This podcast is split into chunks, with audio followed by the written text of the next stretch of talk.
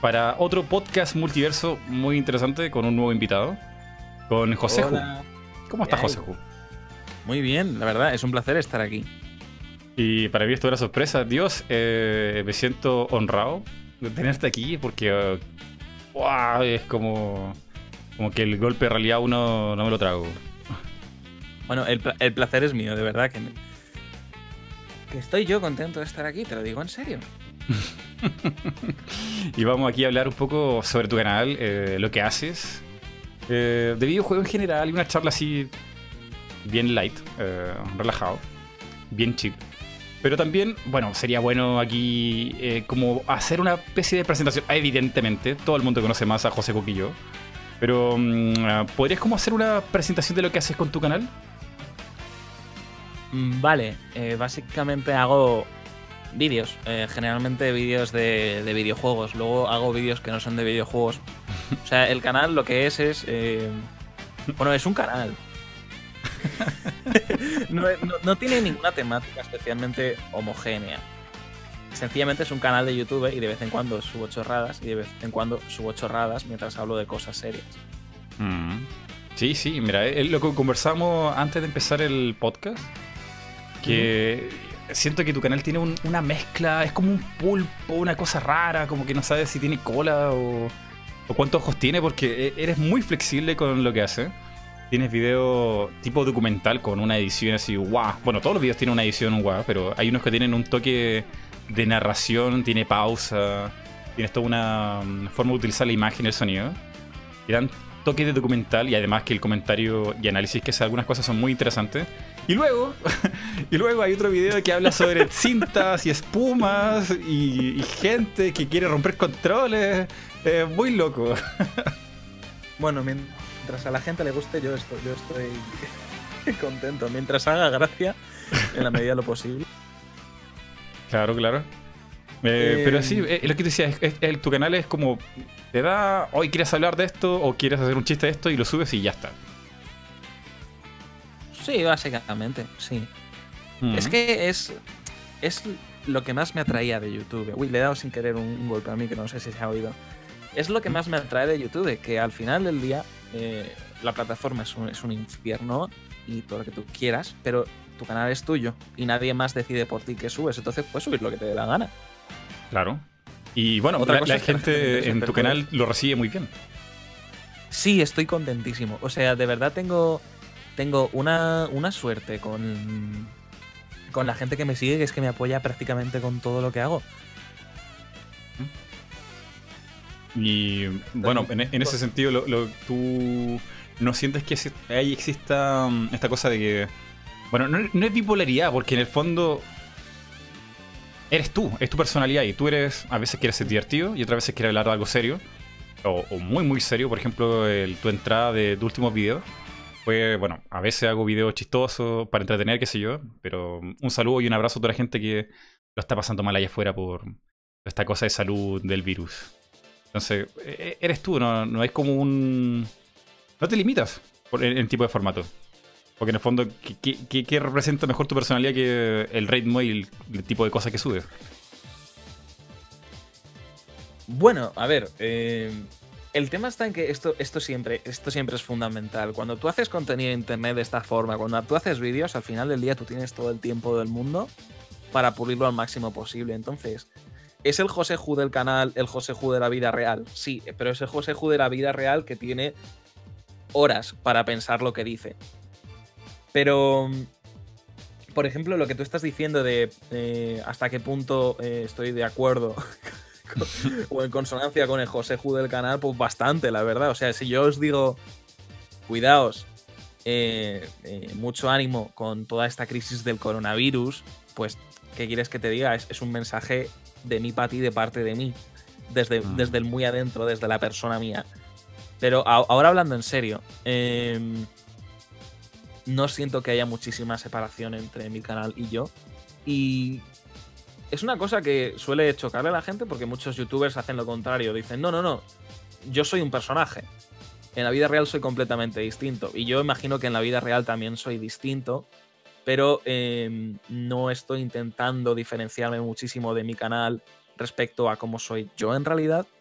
No sé si es esa la, pregunta que queríamos tener, la pregunta que queríamos mm, responder. En realidad era más un comentario que pregunta, pero sí va por ahí. Eh, no sé si no sé si personaje.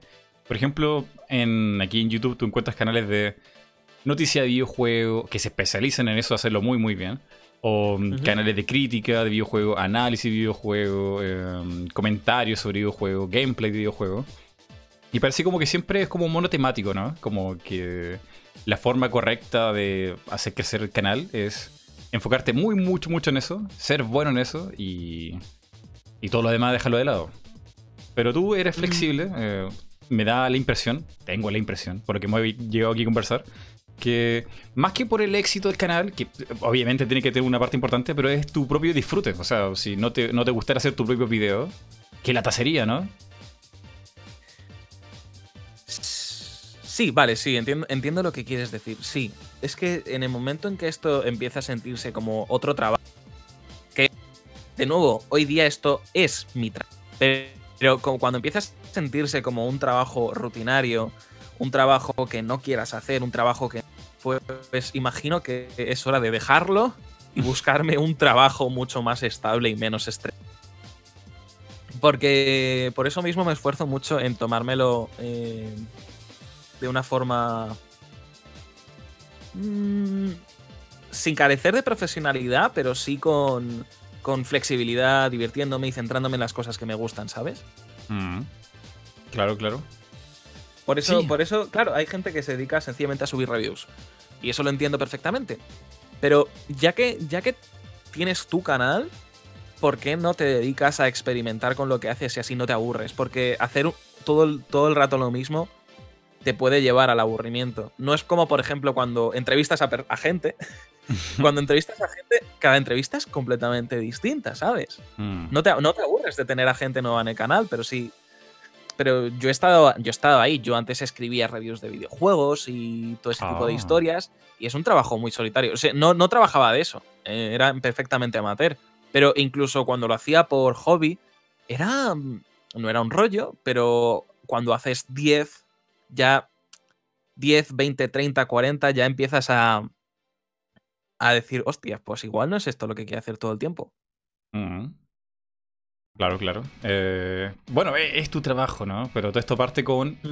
Porque tú quieres hacerlo, ¿no? O sea, ¿qué, obligación más mala sería hacerlo de mala, manera, mala manera? Y se nota, o sea, el humor, eh, la carga que tienen los videos, se ve que tú lo disfrutas. Gracias, joder. Menos mal que esto es un podcast, ¿eh? Porque me voy a sonrojar a este paso. Em, eh, pero. No sé si empezamos muy denso. O sea, esto ya como va para filosofar así ya. Eh, la vida, el trabajo, la satisfacción del esfuerzo. No sé si estamos muy, muy cargados ahí en ese sentido. Eh, algo más chill. Em, de Carlos Guti. Eso gameplay lo has visto en Twitch, ¿cierto? Eh, sí, o sea, mm, yo. A ver, al final del día de algo hay que comer, ¿no? Y. Una cosa que estoy haciendo últimamente es avisar a la gente, pues eso, de que estoy en directo eh, coincidiendo con los vídeos. Porque es una cosa que funciona muy bien y se la recomiendo a otros youtubers.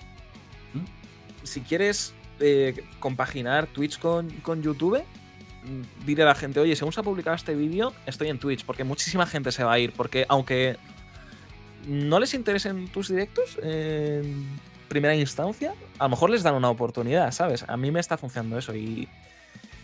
Em, eh, sí, de algo, de algo hay que comer y creas que no, em, streamear funciona de maravilla. y es muy divertido, es muy divertido. Cuando le coges el, truco y te pones cómodo con streamear de verdad, eh, se vuelve una cosa muy, muy divertida. Entonces, últimamente lo que estoy haciendo es eso, YouTube y streamings. Estoy tomando nota, ¿eh? que se sepa.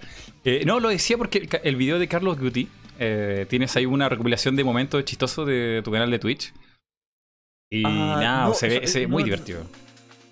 No, son, vale, pues, no, son de Twitch. Te comento. No, no, no, no, no, no, no. Maldición. Lo que hago, lo que hago para, para esa clase de vídeos, mm. hago el guion y lo locuto. Y bueno, hago el guion y antes de locutarlo, me hago una lista con los clips que necesito. Por ejemplo, en, el vídeo de Call of Duty eh, sale, por ejemplo, una parte en la que explico el funcionamiento de la mecánica del Gulag. Que es que es un Battle Royale en el que si mueres, tú te vas a una zona aparte y tienes un duelo uno contra uno con otro jugador. Y si lo ganas, tienes una segunda oportunidad de volver al, al Battle Royale. Pues para explicar esa mecánica, yo luego, cuando termino de hacer el guion, tengo una lista de clips que necesito. Y entonces en mi lista aparece ahí sí. Eh, uy, me lo gallo. Necesito un clip en el que explicar la mecánica del funcionamiento del gulag y lo tengo apuntado. Entonces, lo que hago es eso: es hago el guion, hago una lista de los clips que necesito y luego me voy al juego a sacar esos clips a propósito. Mm. Em, a menos que sean. Sí, luego, luego están los vídeos que son de coña. Pero las reviews y cosas así, eso es lo que yo hago. Juego el juego y luego me hago una lista de clips que necesito. Porque es mucho más rápido de grabar. No solo es más rápido de grabar, sino que te sale, te sale un vídeo mejor. Porque. Em, ¿No te ha pasado alguna vez que has ido a hacer, editar un vídeo y necesitas un pequeño fragmento que ilustre lo que estás diciendo y no lo tienes?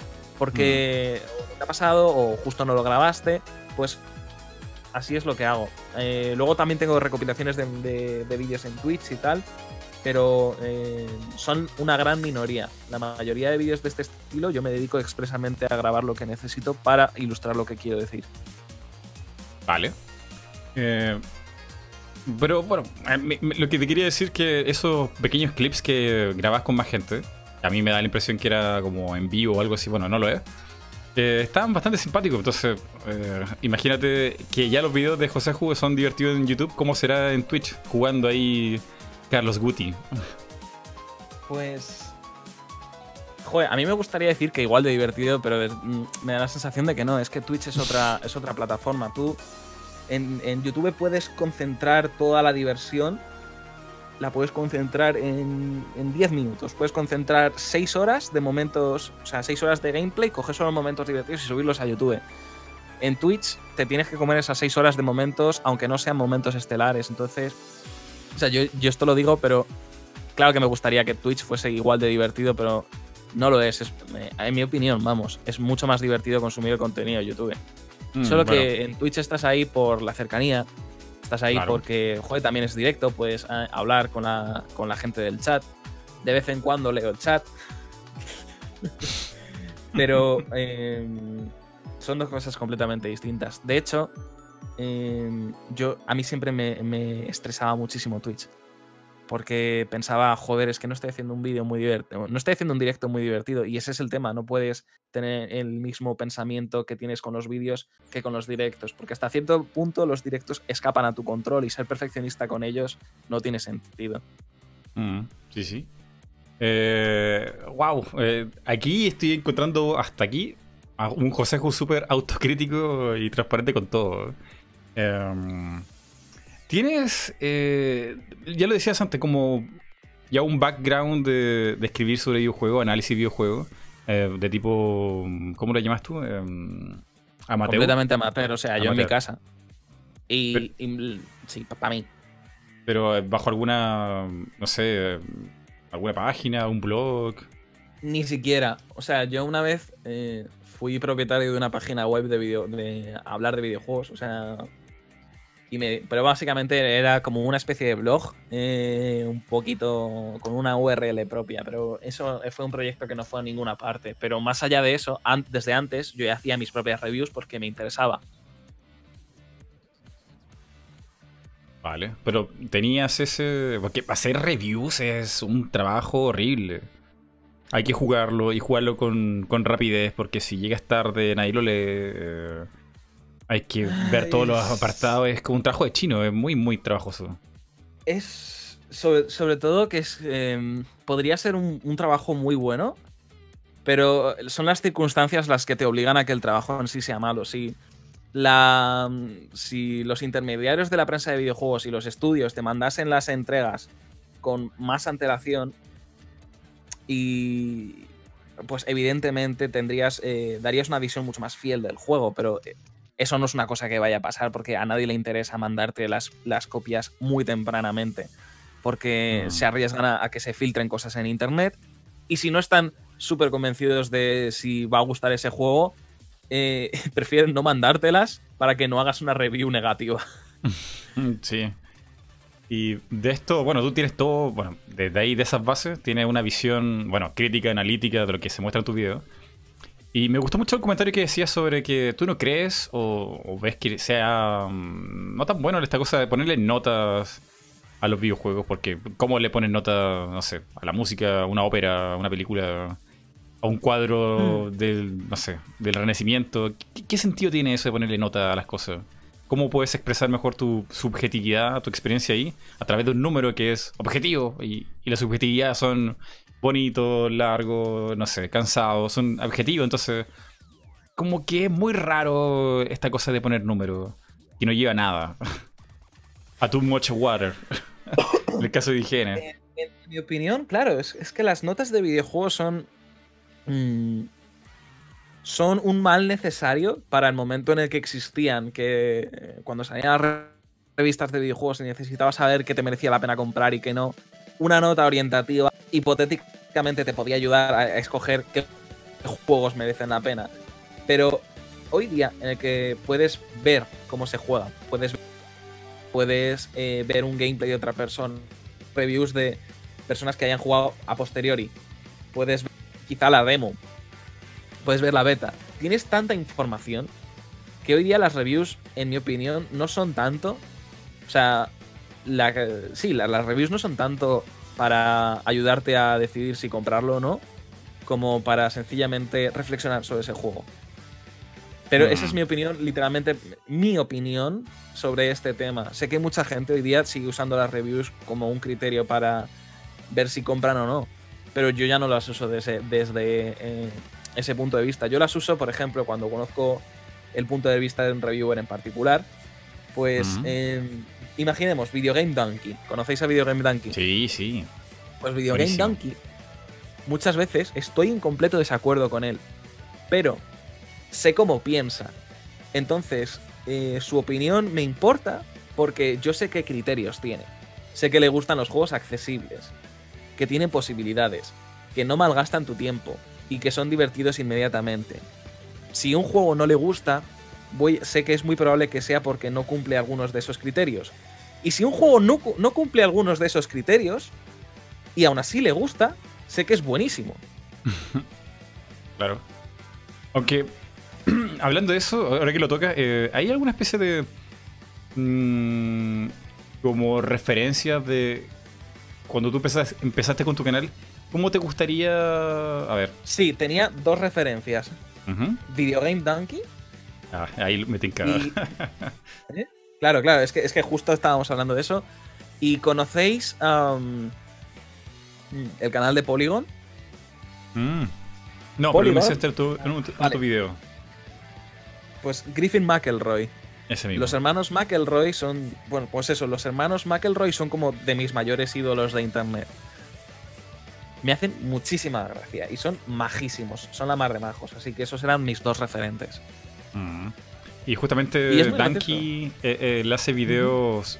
Él, él es un, un- un caos creativo súper interesante porque hace videos que en la superficie es jiji, juju, jaja, muy chistoso.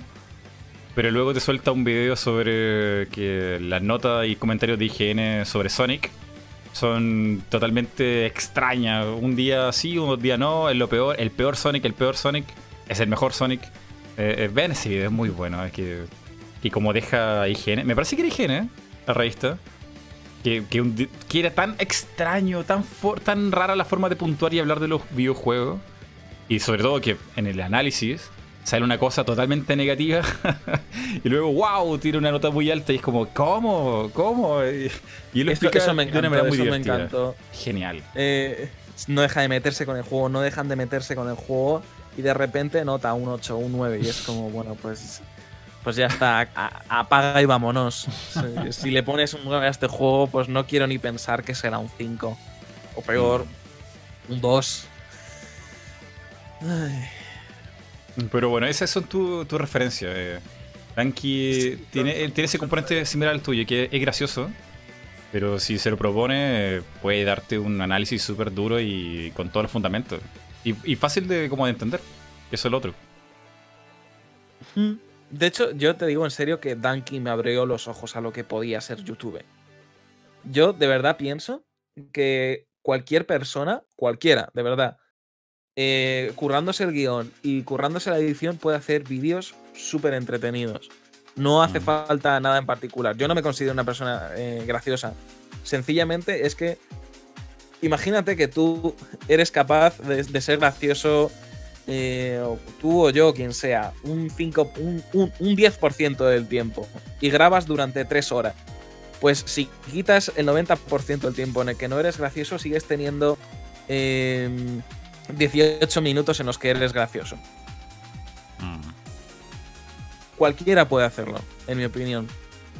Y por Mm. eso eh, Video Game Donkey me abrió tanto los ojos, porque fue el primer, el primer youtuber que vi que editaba mucho sus vídeos para no perder el ritmo y para no hacerte eh, perder el tiempo a ti como espectador. Si te fijas, en los vídeos de Video Game Donkey no sobra ni un solo segundo. Mm. Mm, Sí, eh, y son videos que duran lo que tienen que durar. O sea, eh, hay videos de dos minutos, tres minutos, videos muy cortitos. Que Muy cortitos. A mí me parecen mucho más largos cuando los veo. me parece extremadamente mucho más largo y de pronto, ¡guau! Vi un video de tres minutos, pero esto de, me pareció de ocho, una cosa así. Parecen largos, pero se pasan rápido. O sea, entiendo lo que quieres decir, porque no te aburres, no te aburres cuando lo estás viendo. Pero dices, hostias, es que ha- ha- había mucha información aquí. Sí, sí. Era mucho. Sí, sí. Esa es una, una clave. eh, ser. eh, poder comunicarse de manera concisa, breve y precisa. eh, wow. Es un talento que a mí no se me da. Eh, Imagínate, o sea, él pone una imagen aquí, un sonido, un chiste, el fundamento y pum. ¿Y eso fue qué? ¿Tres segundos? ¿Cómo? Y ya ¿Cuál está, es la tiene, magia? transmite transmite una idea en cero coma. Sí. Es muy, muy veloz. Y eso, bueno, no, no sé. Tú lo podrías explicar un poco. Tú, tú tienes algo similar. Eh, hacer ese tipo de edición, como Eh, micro, micro mensaje, es mucho más trabajoso que hacer un video de 20 minutos, 30 minutos. Yo la verdad es que no, no, me, no me. O sea, yo podría hablar sobre esto, pero no creo que tenga mucha idea al respecto. Eh. En tu caso, en tu caso. O sea, yo la filosofía que tengo detrás es eh, no malgastar tiempo. Es decir, por ejemplo, ahora mismo estamos hablando en directo y estoy haciendo, antes de hablar, em, pausas, estoy parándome a pensar, estoy... Si tienes un guion, lo grabas y lo editas. eh, para empezar, eh, la velocidad de tu vídeo se duplica, per se. Y a nada que eh, te estructures bien lo- lo que tienes en la cabeza, es que es como, es que es como hacer un PowerPoint. es como hacer un PowerPoint. Y sobre todo eso, y también planteate muchas veces como un PowerPoint. ¿Esto debería decirlo yo de palabra o se ve en la pizarra? Mm. ¿Debería yo decirlo locutando en el vídeo o puedo dejar un vídeo que lo muestre? Es que es... eh, Parece sencillo, ¿eh? Pero eso también es una de las reglas que ponen algunos cineastas, directores, que es no lo digas, no lo expliques, muéstralo. Porque pues sí, es podría más ser, rápido. o sea, de verdad que yo no, yo no tengo mucha idea de esto. Yo eh, sencillamente voy editando el vídeo y digo, esto, esto es divertido, esto no, esto, esto me está aburriendo, lo voy a cambiar. Y luego tengo vídeos que es que no me gustan nada. O sea, hay, hay- vídeos que ahora los miro atrás y digo, pero menuda mierda, ¿cómo me atreví a, su- a subir esto? Oh. Pero mucha, mucha gente, sí, es que es, es que es un principio fundamental, no malgastes tiempo. Vale, pon las cosas en la pantalla. ¿Para qué es un vídeo y no un podcast? A- ahora aquí tenemos que describir todo, absolutamente todo. Mm. Pero Sí, sí. el podcast, por cierto, el podcast también tiene sus, sus fortalezas en ese sentido. Pero bueno, eso es, esa es otra cosa. Es otra cosa completamente distinta. Vale. Eh, bueno, en este rato que llevamos, que no- son como Sí. 20 minutos, tenemos a un José, José Ju, crítico, autocrítico, analista, eh, como que tiene todo el sentido de la productividad. Estoy- tomen nota, yo estoy aquí también haciendo lo mismo. Por Eh, cierto, párame, porque yo cuando me pongo nervioso es que no, no dejo de hablar, no dejo de hablar. Y la Ah, verdad no es que no, no- te voy a mentir, estar en, estar en directo en una entrevista, quieras que no, te pone un poquito nervioso, ¿vale? O sea, que si ves que me propaso, párame, por favor, que es que no puedo parar. No, Cojo no, no, no, no, no, no, no. Te preocupes. Y bueno, esto es. El, el podcast multiverso es- tiene un formato muy raro. Al principio siempre hay entrevista, pero mi meta es que esto termine siendo más conversación. Que la gente, porque Ah, vale, una pues. cosa obvia, ¿no? Eh, Pues casi mejor. si te pongo preguntando una y otra y otra y otra vez, te voy a estresar, tú te vas a sentir incómodo, la respuesta no va a ser tan entretenida y por ende el público la va a notar. Entonces, lo mejor para mí es que estés relajado. Ok, ha- haré el esfuerzo, jefe. No, no pasa nada. Eh, mira, aquí la gente, bueno, aquí dice, dame un hijo, José Ju. Eh, Sí, la verdad, es que de verdad que gente más baja. De verdad que bien os portáis conmigo, en serio. yo vine yo- por el cinco juegos. No dejo de decirlo, estoy súper agradecido.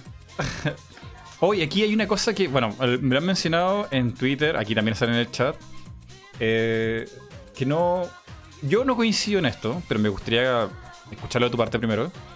Que siempre está la referencia a Muska. Hoy me nombre. Hostias, la Muska. M palabra. Me han pillado. La M palabra. Eh, sí, sí, sí. Eh, sí, a ver, mucha gente dice que, que me parezco a Mutska, que soy el sucesor espiritual de Mutska, que si Mutska se ha reencarnado en mí. Y la verdad es que ha habido una serie de coincidencias graciosas.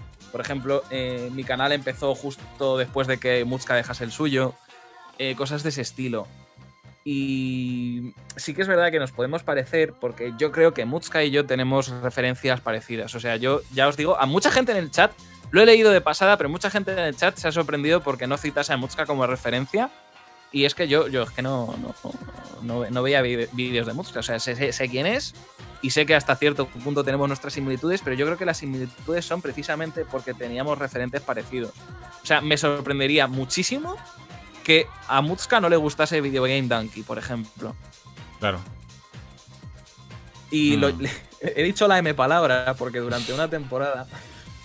Esto es muy gracioso. En el, en el Twitch eh, y, en, y en otros, en otros sitios tuve que censurar la palabra Mutska porque cada vez que hacía un directo, o sea, Oh. siempre había una conversación sobre, sobre Mutska. Además, además, una conversación larga, en plan de dos horas, mm, dos horas hablando sobre Mutska en el chat. Entonces, em, para. eh, ya, ya es- eso ya no ocurre, pero para reconducir un poco la conversación, para que haya variedad de temas en, en el Twitch, tuve que. eh, tuve, tuve que, que escribir esa palabra. O sea, lo siento mucho por Mutska.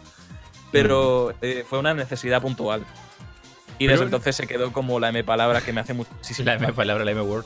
Pero, y, y, bueno, aquí la gente, yo no veo a nadie en un tono pesado ni maleducado. Sino que le, le hace gracia, ¿no? Y creo que a ti tampoco te molesta el tema de, de hablar de Muska ni nada. No, no me molesta en absoluto.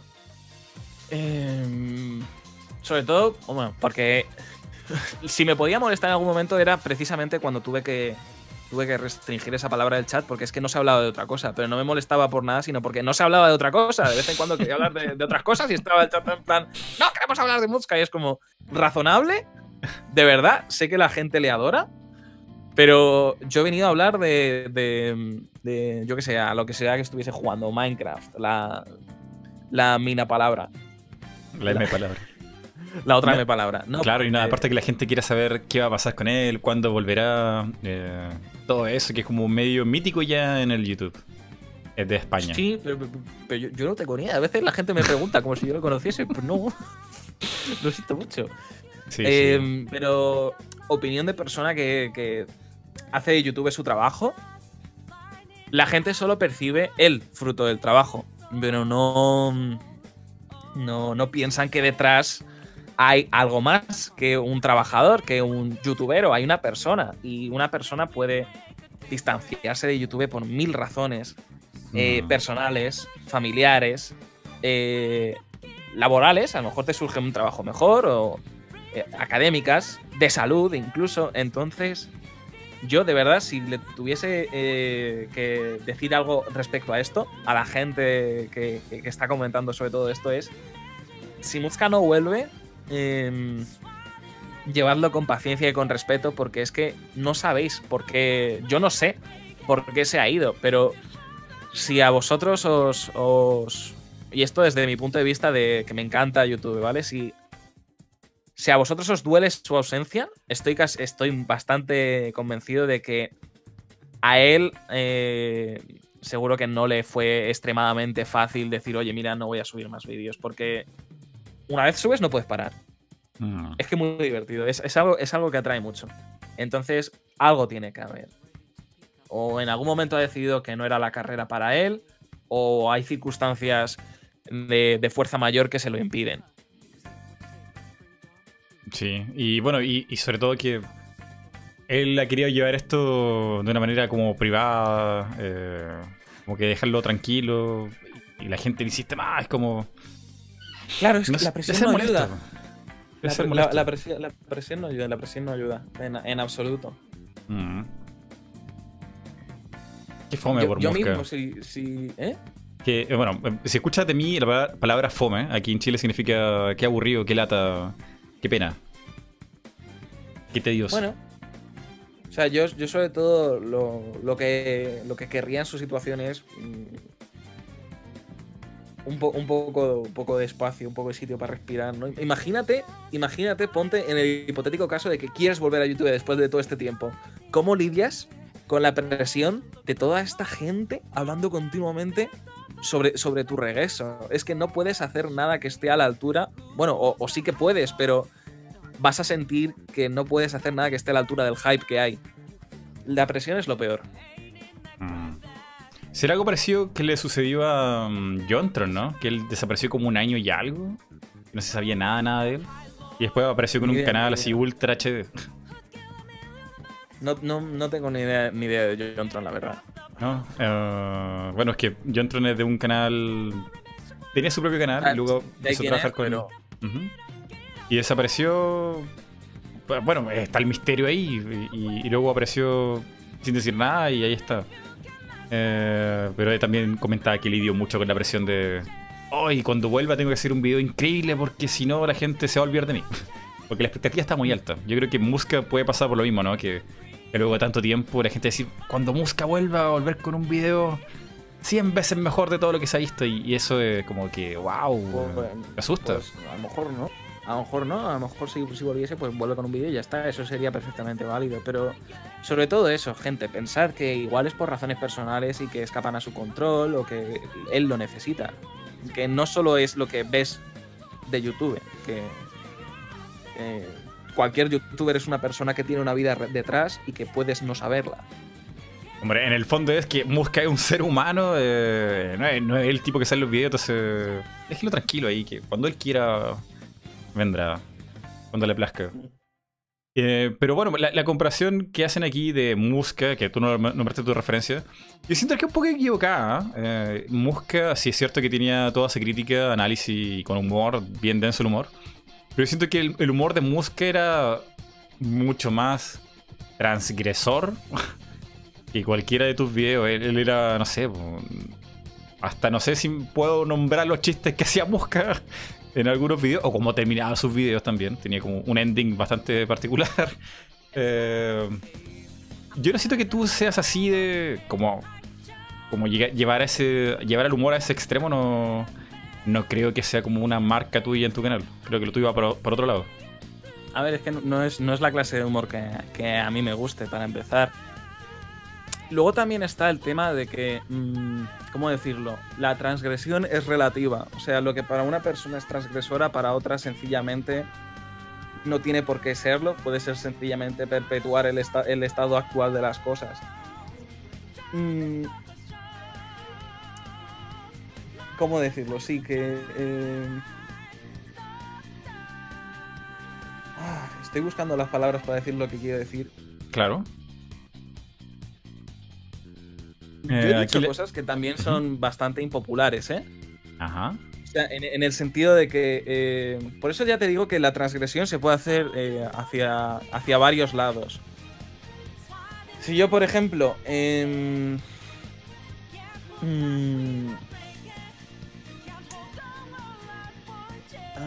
¿Cómo decirlo?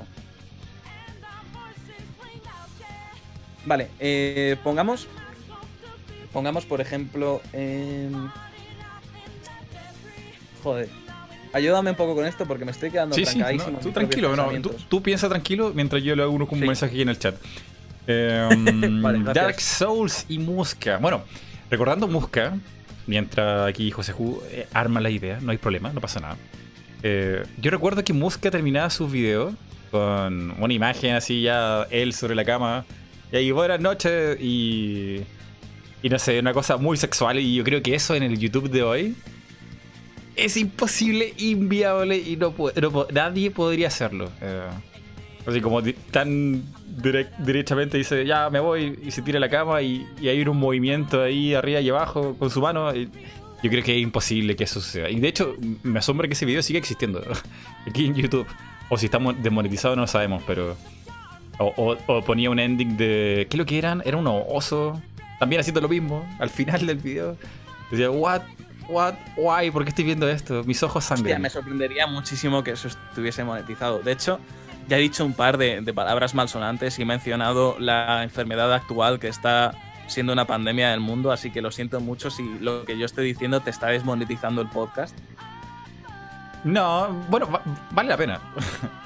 Eh, tampoco es que, oye, los podcasts a mí me traen mucho dinero. No, no, es más por pasar buen rato aquí y la gente tenga aquí eh, este espacio. Eh, no, trae.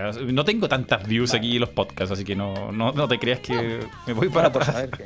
¿Cómo? Por si acaso. Mm. Mm. Sí, eso mismo. Alguien lo puso ahí en el chat y esta cosa del demorador automático de YouTube lo, lo, lo tachó así. No, no, esa palabra no, se puede decir. ¡Ay, Dios mío, lo están spameando! Pero sí, sí, sí, e, es eso. E, e, eso, es de oso. Eh, eh, a eso me refiero con el humor transgresor, que era como. No sé si era innecesario, pero estoy seguro que era poco predecible de ver qué eso iba a suceder en ese momento del video de Musca. Que era como, guay, ¿por qué? Guay, guay, Elisa, guay.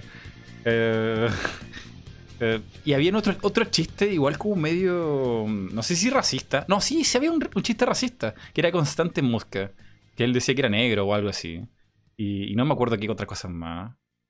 Entonces, ese tipo de humor tan over the top, al menos para mí, en el sentido de que cómo está YouTube hoy, eh, no sé, como era, era parte de la esencia de Musk, con su humor.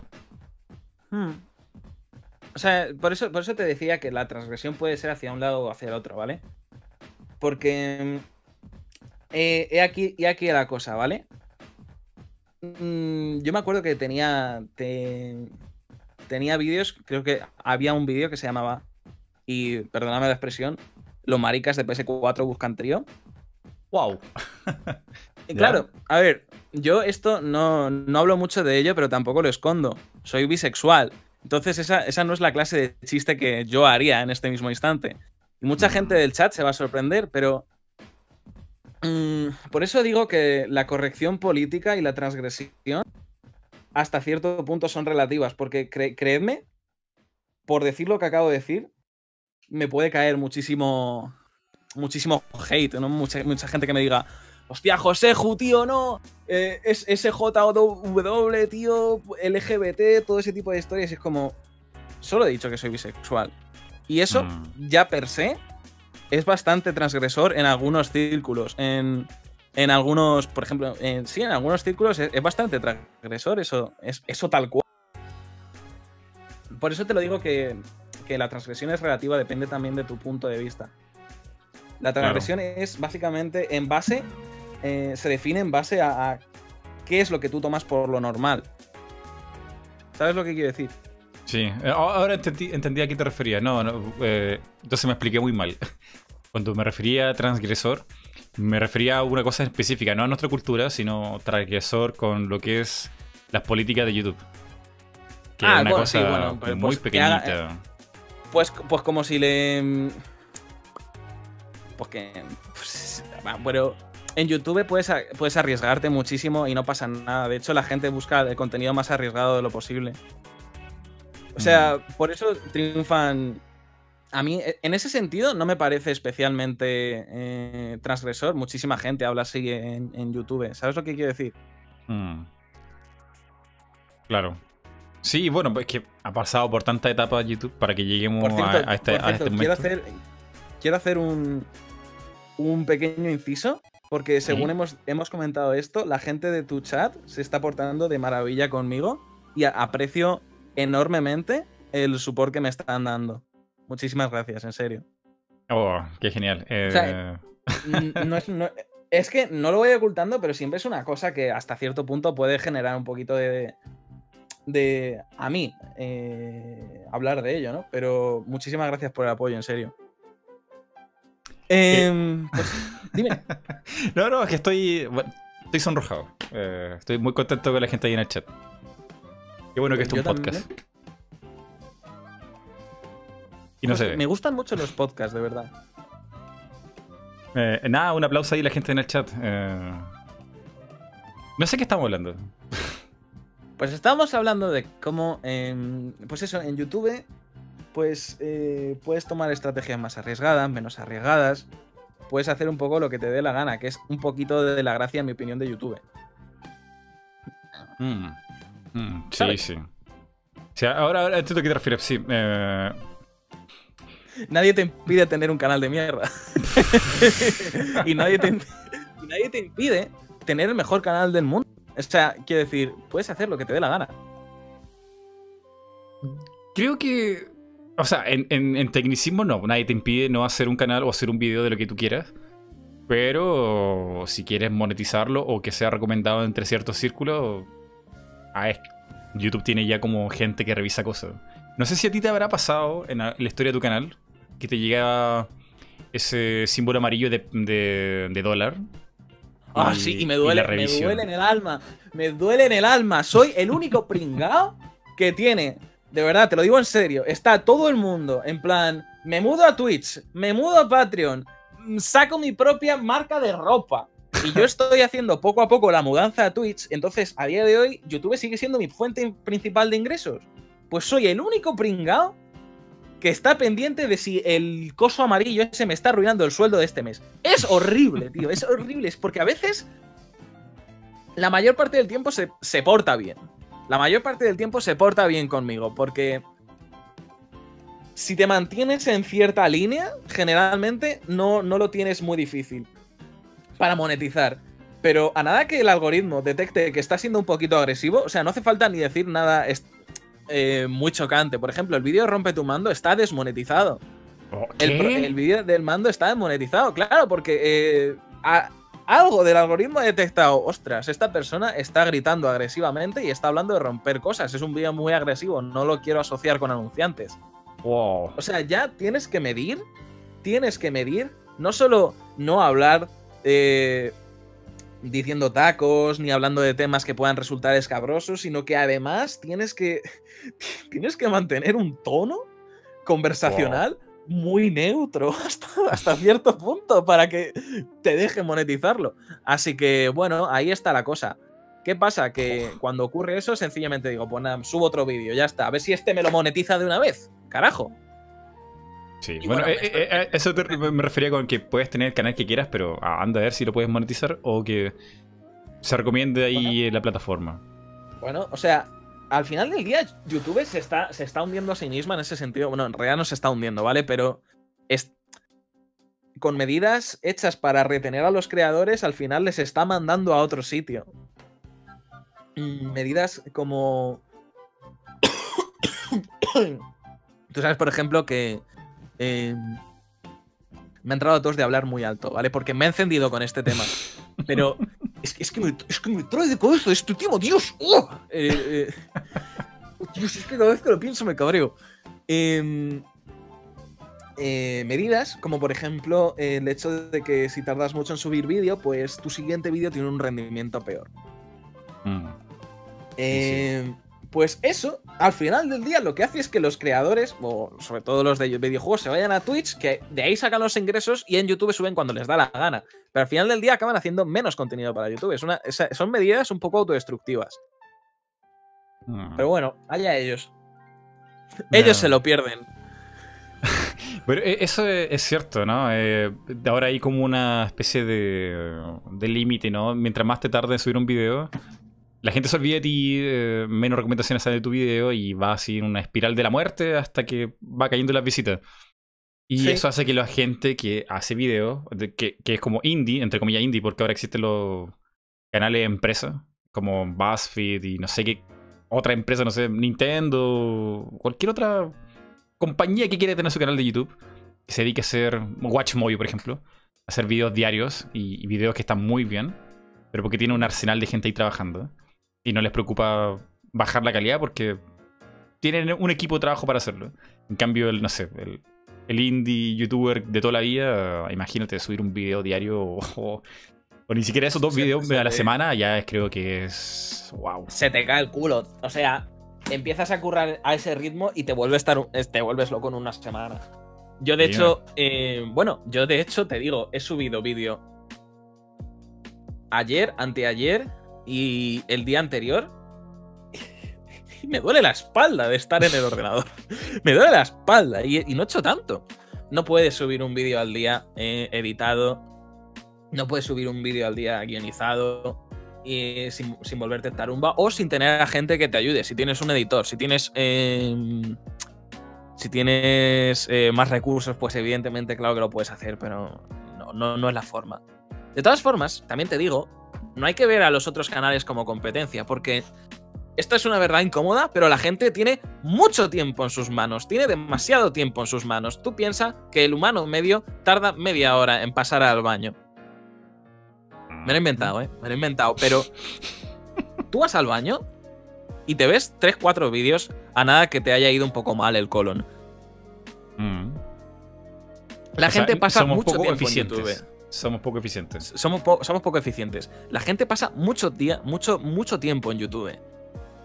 Eh, y pasan mucho tiempo en YouTube y entonces hay tiempo para que se vean lo nuevo de Bon Appetit, lo nuevo de Polygon, lo nuevo de 3D Juegos, lo nuevo de Vandal, lo nuevo de, de Tasty, lo nuevo de, de La Capital. Dios, me encanta ese canal.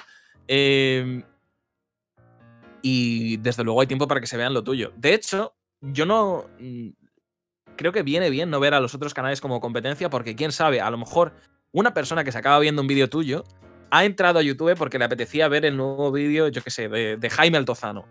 Y entonces ya se ve el vídeo Jaime Altozano y ve el tuyo recomendado a la derecha y dice, ostras, pues bueno, pues voy a hacer clic. No es, no es, no, no hay que verlo como competencia, hay tiempo para todos. Mm. Otra cosa no, pero los seres humanos malgastamos tiempo que da gusto. Sí, sí, bueno, y enemistarse con otras personas, pues yo creo que es pésima política para tratar de crecer en YouTube. Es pan para hoy y hambre para mañana, porque evidentemente eso te va a traer atención. Buah, tú mira lo que le ha dicho esta persona a esta otra, pero al final del día no te recuerdan por quién eres, no, sino por lo que te ha pasado o por lo que has hecho que pase. Mm, bueno, pero también es cierto, sí, hay, hay canales que se dedican a eso y, han subido como la espuma, pero a costa de que la gente los odie o, piense mal de ellos y cuántas cosas más. En fin. Mm. Por eso hagan videos de, humor en YouTube y análisis de videojuegos. Le irá muy bien.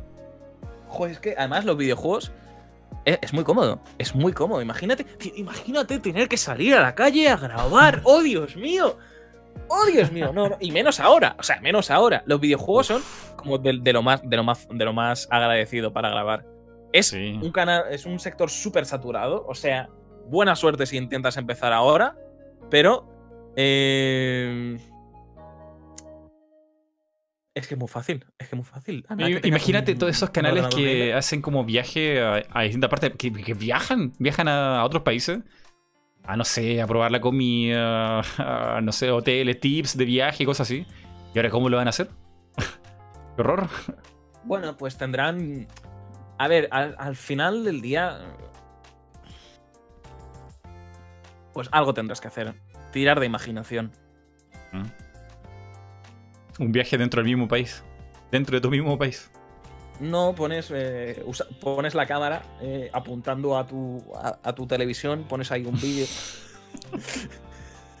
de la BBC. Estamos, sí. Hey, muy buenas, estamos aquí en otro videolog. Aquí nos hemos traído las Islas Malvinas al salón de nuestra casa. Perfectamente, aquí, aquí, así, ahí, ahí, con el calorcito de la chimenea. Qué bien se está al sol ficticio. Ay, Dios mío. Pues a ver, algo, algo habrá que hacer, algo tendrán que hacer. Mm. Eh, aquí hay una pregunta que me gustaría también que la respondiera, que le mandas David Segura Ponce. Eh, lo habíamos conversado al principio. Sí, eso mismo. Lo habíamos conversado al principio, pero no lo, no lo tocamos tanto, que era que tú recomiendas y hablas de juegos que, bueno, a mí en la vida he escuchado. Ah, no, lo habíamos hablado fuera del podcast. De este um, juego ruso que era como un Call of Duty, pero que tenía como toda la inmersión.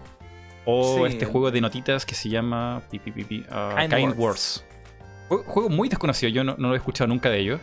Y bueno, parece que juegas cosas rebuscadas, ¿no?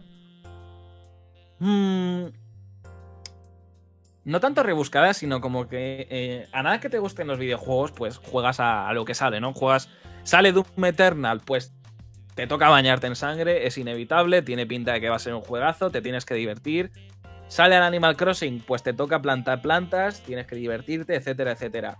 Pero cuando has jugado muchos juegos, o al menos desde mi punto de vista, que yo que estoy, estoy cansado de las experiencias eh, estándar, entre comillas, aunque, bueno, no, mm, descarta todo esto, porque sigo jugando a Call of Duty, ¿vale? Pero los juegos pequeños tienen, suelen tener cosas súper interesantes.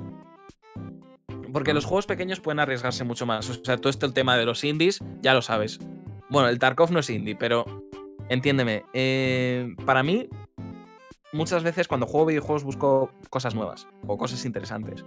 Y no me importa tanto que el juego sea estrictamente bueno como que tenga algo con lo que me pueda quedar. Por ejemplo, em, ¿cuál fue el juego? Hay un juego que se llama Splitgate, Arena Warfare, y es como Halo mezclado con Portal. Es, un, es un juego de. Sí, es Deathmatch, eh, se juega como Halo, las armas son muy parecidas. Pero todo el mundo tiene además una pistola de portales. Wow. Sí, es, una locura de juego. Pero es muy interesante ver cómo las dos mecánicas interactúan entre sí, cómo los desarrolladores han hecho que eso funcione, porque por ejemplo no puedes poner portales en todas partes. ¿Cómo diseñas un mapa si puedes poner portales en todas partes? Está bastante restringido el uso de los portales. Pero por ejemplo, de la misma forma, ¿cómo, cómo no le cortas las alas al uso de los portales y a la vez tienes, tienes mapas interesantes. Porque tienes que tener un equilibrio entre eh, no poder poner los, eh, los portales en todas partes y cargarte el mapa, pero tienes que dejar sitio para los portales. ¿Cómo, cómo, cómo dejas que eso respire? Pues lo estuve probando y el código de red podría ser mejor, hay lag, hay bugs. Eh, no me corre especialmente bien en mi máquina, no hay mucha gente jugando. O sea que al final del día no es, no es la mejor experiencia que he tenido. Mm. Pero me ha aportado. Me ha aportado. He probado algo nuevo, he probado algo que, me ha gustado y que ha expandido mis horizontes. Mm. Eso es lo que yo busco en la mayoría de videojuegos. O, o, si no, busco un juego que sencillamente me guste mucho, como Doom Eternal. Que seguro que va a ser la leche. Sí, sí. Eh, bueno, parece que ese juego era mejor concepto que juego. Va, por buen camino, pero parece que le falta. Sobre todo, sí, sobre todo que le falta. Le falta. Le faltó. Le faltó mm, clavar el, el lanzamiento. Porque si ese juego hubiese salido bien optimizado, el día de lanzamiento yo creo que tendría. Tendría. Habría tenido mucha mejor acogida y tendría más fanbase hoy día. Mira, están diciendo por aquí también, eh, David Segura Ponce otra vez, el otro día se publicó el nuevo Half-Life Funmade. Eh, Black Mesa, supongo que, está diciendo. Pues hay otro proyecto de fans que se llama Project Borealis, que es... Mm, ¿Tú sabes lo que pasó con el episodio 3 de Half-Life? Mira, con Half-Life tengo ahí una deuda pendiente porque he jugado muy poco. Jugué el 1 de Steam, estaba barato como un dólar y nunca me lo terminé. ni siquiera sé si salí del tutorial. Bueno, pues. Eh, vale, Half-Life 1 ha, envejecido muy mal. en mi opinión, vamos. Porque es que se, se ve vetusto, tarda mucho todo, es, un poco arcaico. Half-Life 2 ha envejecido mucho mejor. Y lo que pasó con Half-Life 3 es que todo el mundo lo sabe, no, no, ha, no, no ha salido o no va a salir. Y. Una pregunta: ¿el Half-Life ese de VR eh, no es el 3, cierto? Es, es precuela. Eh, o aparentemente es una precuela, sí, porque va de. Es la historia de Alex, eh, que es un personaje que te acompaña en el Half-Life 2. Bueno, a lo que iba es que Half-Life 3 se filtró y el guion. Entonces, hay unos. ha habido fans que están llevando a cabo lo que se llama el proyecto Borealis, que es hacer lo que sería el proyecto fan más cercano o más genuino a esa visión, ¿no? De qué ha pasado en el buque Borealis que está en, el, en la Antártida o en el Ártico. Entonces están desarrollando desde, desde cero un motor gráfico, o bueno, no un motor gráfico, pero eh, un espacio en el que correr Half-Life. Y lo están haciendo con el Unreal Engine. Pero claro, las físicas tienen que corresponderse bien. Tienen que ser. No solo tienen que estar a la altura de Half-Life 2, sino que tienen que ir más adelante. Y todo esto lo digo por una razón, ya verás.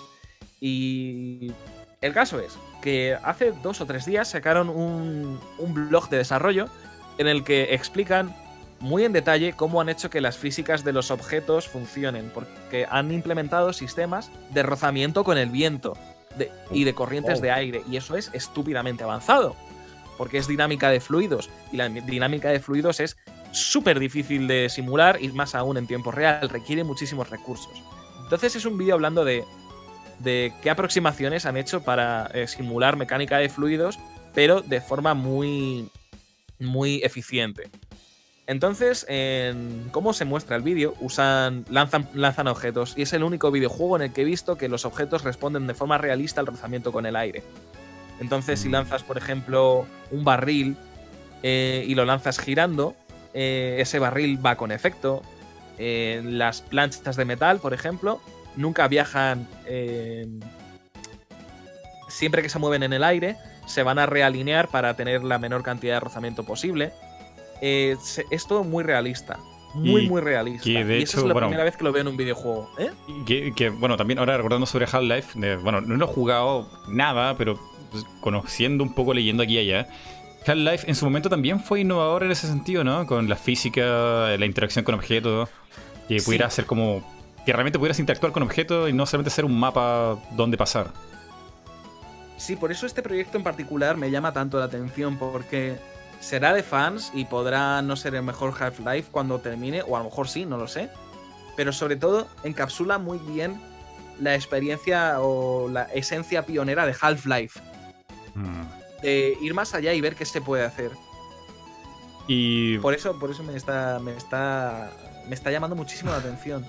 ¿Y Valve no, tendrá ningún problema con que hagan un juego del guion de ahí? ¿O, mm, una cosa tan underground que, no, le importará?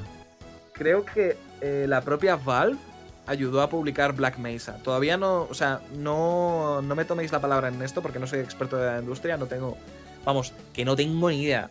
Pero no, en mi opinión, no creo que vayan a tener muchísimo problema me gustaría pensar que no van a tener muchísimo problema. Sobre todo, entre otras cosas, porque si lo tienen va a ser una decisión estúpidamente impopular. No es como, no es como cuando Nintendo...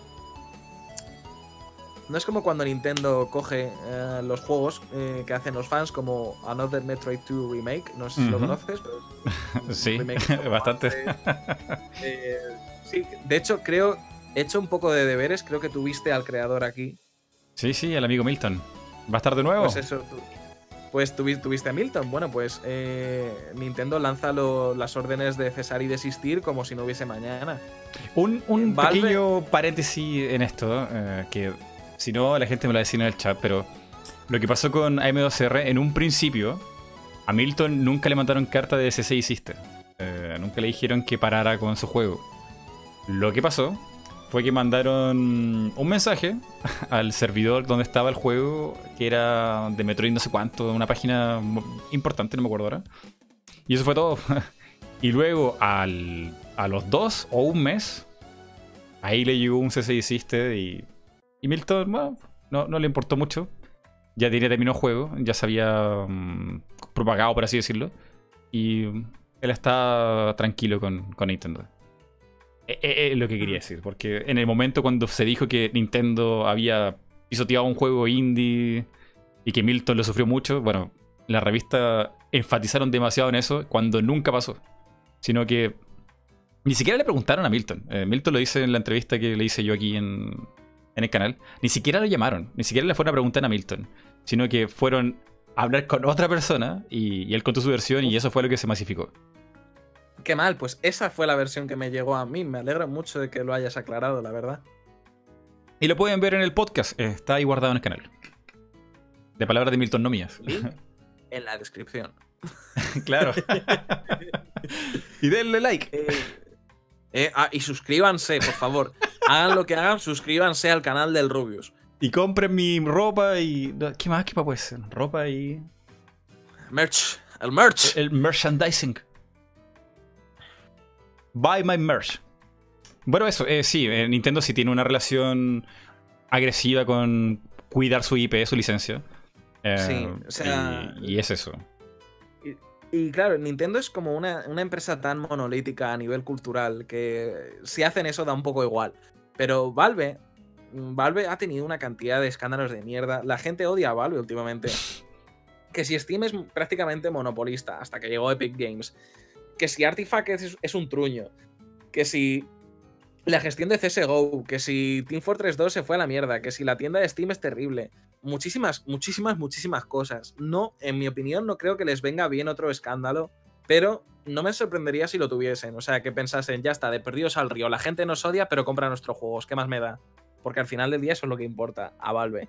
Mm. Bueno, a las empresas en general. Y eso que Valve empezó siendo muy distinta. Mm. Sí, sí, bueno, y además que eh, creo que Valve, junto con otra empresa, eh, le sirve eso, bueno, de publicidad de una, y creo que algunas personas terminan trabajando en Valve. Me parece haber leído algo así con, con los mods y cosas así.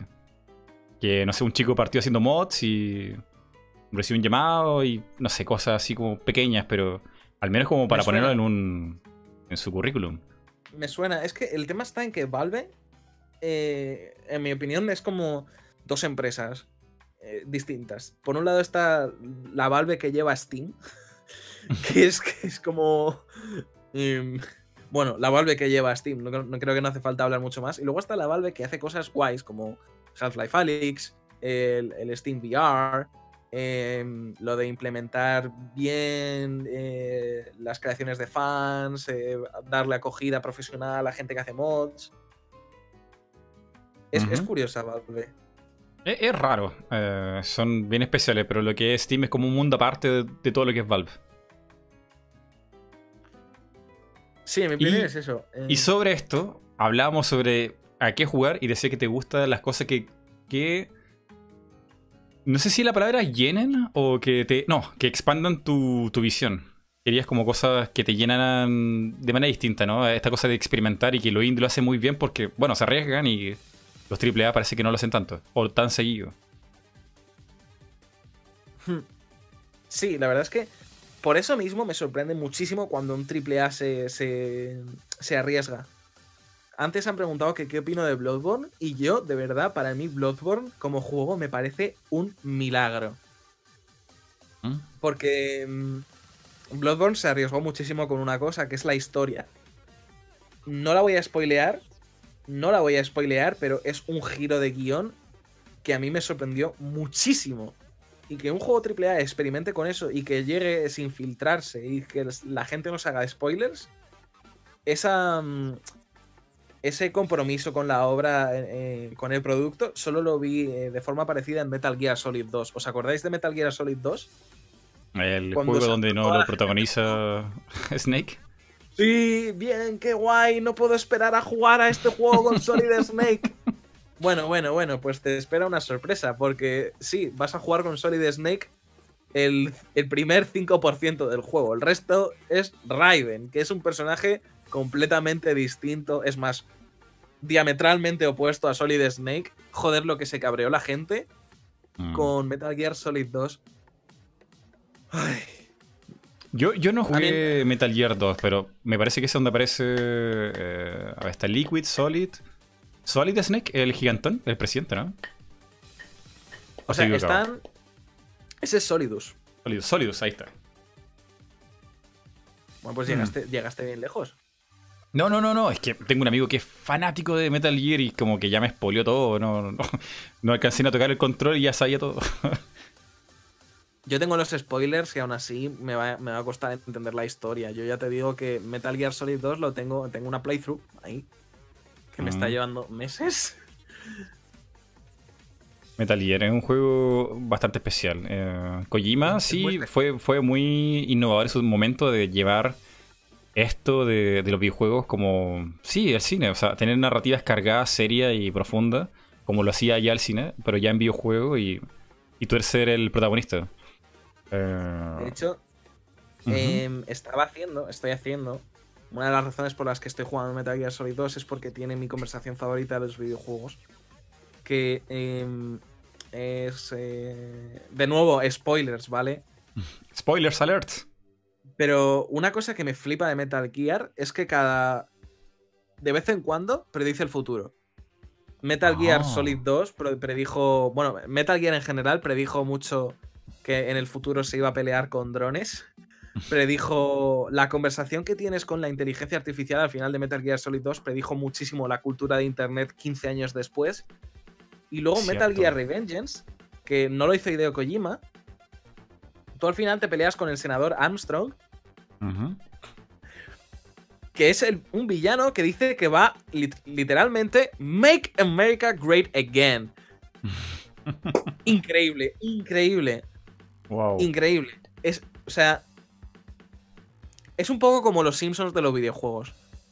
Hace tantas cosas Metal Gear que de vez en cuando, evidentemente, en algo coincidirá. Pero justo da la casualidad de que las cosas en las que coincide con la realidad da que pensar. Y, en su momento era muy loco. Bueno, y eso, bueno, no sé si. No voy a spoiler nada, pero. Tampoco he jugado el juego, pero sé esta parte de la que está hablando de la inteligencia artificial. Eh, y es como un poquito YouTube, ¿no? O sea, hay algo ahí cuidando a los seres humanos. Porque los seres humanos no saben lo que quieren. Así que tiene que haber una cosa como que sea totalmente no ser humano para evitar que se maten entre ellos. Eh, es un poco lo que hace YouTube con los videos. Interesante, ¿eh? mira. Mm, Llegó a pasar de algún que- modo. Es que el tema está en que en- al final de Metal Gear Solid 2 las inteligencias artificiales están básicamente en plan, no os podemos dejar a los humanos ser libres y tenemos que filtraros la información porque básicamente sois gilipollas y no podéis... Lo dice así la máquina. Sí. Eres gilipollas. Eh, no, no podéis tomar decisiones apropiadas por vuestra propia cuenta y necesitáis que alguien os regule la información, eh, censure la, la morralla y os pase, el- preserve solo lo importante. Y es curioso cómo hoy día, para empezar, sí que es verdad que tenemos muchísima morralla, pero está pasando lo contrario. O sea, por, por un lado lo predice perfectamente y por otro lado pasa algo contrario, que es que eh, lo más cercano que tenemos a las inteligencias artificiales, la red neuronal y los algoritmos, se dedican a lo contrario. El algoritmo de YouTube está hecho para que maximices el tiempo que gastas en YouTube. El algoritmo de Twitter está hecho precisamente para lo mismo, para que maximices el tiempo que gastas en Twitter. ¿Alguna vez has usado Twitter en móvil? Sí, sí. Es muy distinto. Cuando arrastras hacia abajo, de vez en muchas veces eh, te sale el circulito este de que la aplicación está cargando. ¿Verdad? Sí, sí. cuando arrastras hacia abajo para refrescar la, la timeline. En realidad, no está cargando. Lo que hace la aplicación es eh, mostrarte con cierto grado de aleatoriedad la timeline. Cada vez que refrescas la timeline, hay una probabilidad de que se refresque. Y hay una probabilidad de que se refresque y no se refresca cada vez que lo haces. Porque este componente de probabilidad lo convierte en algo adictivo. Dios mío, es, es- tu video de la caja Skinner. Eh, lo fui a poner ahí, lo fui a poner ahí. Fue algo sobre lo que me documenté cuando estaba haciendo ese vídeo, pero era, me parecía que era una conversación para otro momento. Pero los algoritmos eh, y las bueno, lo más cercano que tenemos a las inteligencias artificiales, ya te digo, las redes neuronales de todas estas eh, redes sociales, se dedican a optimizarse, optimizar la información que nos muestran para que malgastemos el tiempo lo máximo posible. Wow. Eh, Que es Yo- just- es Es ¿Sabes muy parecido pienso? a lo que planteaba Metal Gear, pero lo contrario. Es Dime. como no, no nos quieren cuidar, nos quieren destruir. Eh, Sí. O sea, no nos quieren destruir, nos quieren. Nos quieren. Literalmente nos quieren farmear. Igual que YouTube. YouTube está farmeando nuestro tiempo porque el tiempo que pasamos en YouTube es ingresos que ellos reciben por anuncios. Es un poco parecido a las máquinas de Matrix. Eh, las máquinas de Matrix nos farmeaban porque nuestras ondas cerebrales daban energía, pero en YouTube nos farmea porque damos dinero. ¿Sabes qué pienso yo? gracioso. Que en algún momento vamos a llegar a votar no por presidentes, sino por algoritmos que lleven la economía de distintos países en algún momento. Mm, no creo que eso vaya a ocurrir. No, no creo que eso vaya a. ¿Ha dicho ocurrir? Ocurrir. Ocurrir. Porque. Pero, sería bueno. Piensa en esto. Eh, una máquina no la puedes corromper con sobornos, no la puedes manipular para que, no sé, trabaje menos o tenga influencia sobre otras personas. Eh, podría ser virtualmente el, político perfecto. Eh, solamente tiene que hacer bien su función. Basándose en datos. Salvo que la corrupción de las máquinas es algo que puede ser muy real porque depende de quién las programe. Y no lo digo en plan, va a venir un hacker y va a hackear en el mainframe. No sé si has visto algún vídeo. ¿Sabes los dispensadores de espuma higienizante que hay en los baños? Alguna vez en un baño público hay un dispensador. Sí, sí. Pues los hay que son automáticos. Y algunos lo que hacen es, eh, para detectar si hay una mano debajo, eh, eh, proyectan un láser y como las palmas de las manos general son blancas, el láser es reflejado y em, mm, se recibe y bueno, básicamente detecta que hay una mano debajo. Ese diseño está hecho para gente, bueno, Blanca, no sé si has visto algún vídeo, mm. hay vídeos de esto en YouTube. Eh, de dispensadores de manos que solo de dispensadores de manos, como si fuesen a lanzar manos, rollo el, pavo este de los yoyos. Em, dispensadores de jabón que no funcionan en función de tu, de tu tipo de piel. Y eso, eso viene de no testear y de no, y de no pensar. Entonces, esto que parece una gilipollez y una analogía, pero lo puedes ver en YouTube, es una forma bastante curiosa de mostrar cómo, por objetivas que sean las máquinas, las personas que hay detrás no lo son nunca. O, no, que no lo seamos nunca, sino que hay que tener mucho cuidado para serlo de verdad. Entonces, imagínate, y esto es lo que te plantea Metal Gear Solid 2, por eso te digo que eh, Metal Gear Solid 2 llega muy profundo. Llega muy profundo. Las máquinas te plantean esto, te plantean los humanos sois imbéciles, sois más tontos que unos cojones, mirad a Donald, mirad lo que habéis votado, es que, es que, eres, es que eres más parguela, tío, es que eres más tonto, es que la gente juega al LOL, sois imbéciles. bueno, las máquinas os dicen eso, las máquinas dicen, es que, eres, es que eres más tonto que un saco de cojones, hijo mío, ¿cómo coño quieres que te deje de votar? Em, pero claro, ¿qué criterios tienen las máquinas? Depende de quién los haya diseñado. Si los ha diseñado una persona que, yo qué sé, em, imagínate que odia a los portugueses, pues, pues, los portugueses se joden. Y. Y, si ponemos un ejemplo más, bueno, claro, una máquina que domine la noticia en internet, bueno, suena muy, muy amplio, ¿no? Pero si lo pusiera por algo más, más pequeño y específico, por ejemplo, la NASA me parece que para poder calcular cuando, mm, no sé, los ángulos, la velocidad de toda la cosa que pasa en el espacio, eh, no están ahí con ser humano ya calculando todo, sino que ya hay una, una forma automática, de, automatizada de cómo eso se va prediciendo. Eh, quizás no, se, quizás no se pueda hacer a nivel, wow, macro que, domine la cultura, es una máquina, pero quizás en cosas pequeñas sí. Bueno, también podría pasar lo que dices tú, ¿no? O sea, los aviones, las naves espaciales se caen, ¿cómo no sabe equivocar una máquina? Pero... A ver, yo te digo, lo ideal sería humanos usando herramientas más avanzadas. O sea, todas estas herramientas de análisis de Big Data y de inteligencia artificial son, o sea, son herramientas y son las herramientas más potentes de procesamiento de información que hemos tenido jamás. O sea, nos mm. abren un mundo de posibilidades para los que no estamos preparados.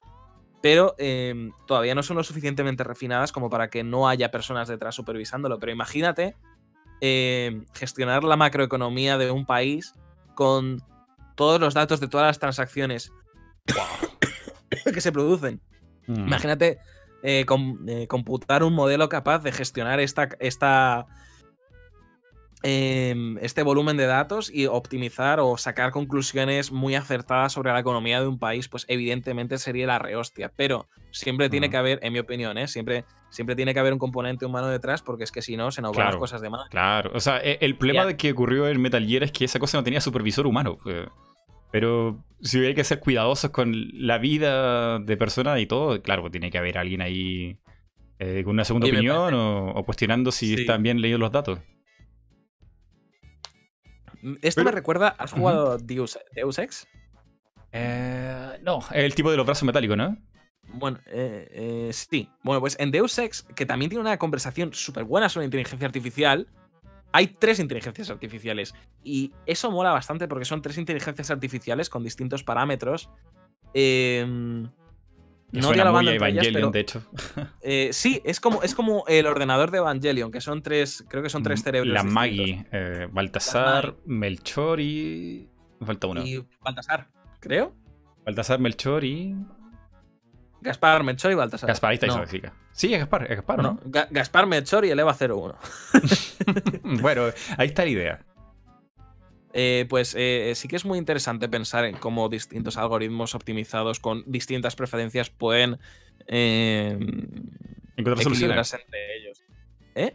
Y encontrar soluciones. Sí, encontrar soluciones y sobre todo actuar los unos como equilibrios de los otros. Te iba a decir, me hace muchísima gracia cómo hemos empezado hablando de videojuegos y hemos acabado con esto. A mí me encanta esto porque así se demuestra que es una conversación de dos personas y no algo pauteado como una entrevista. Sí.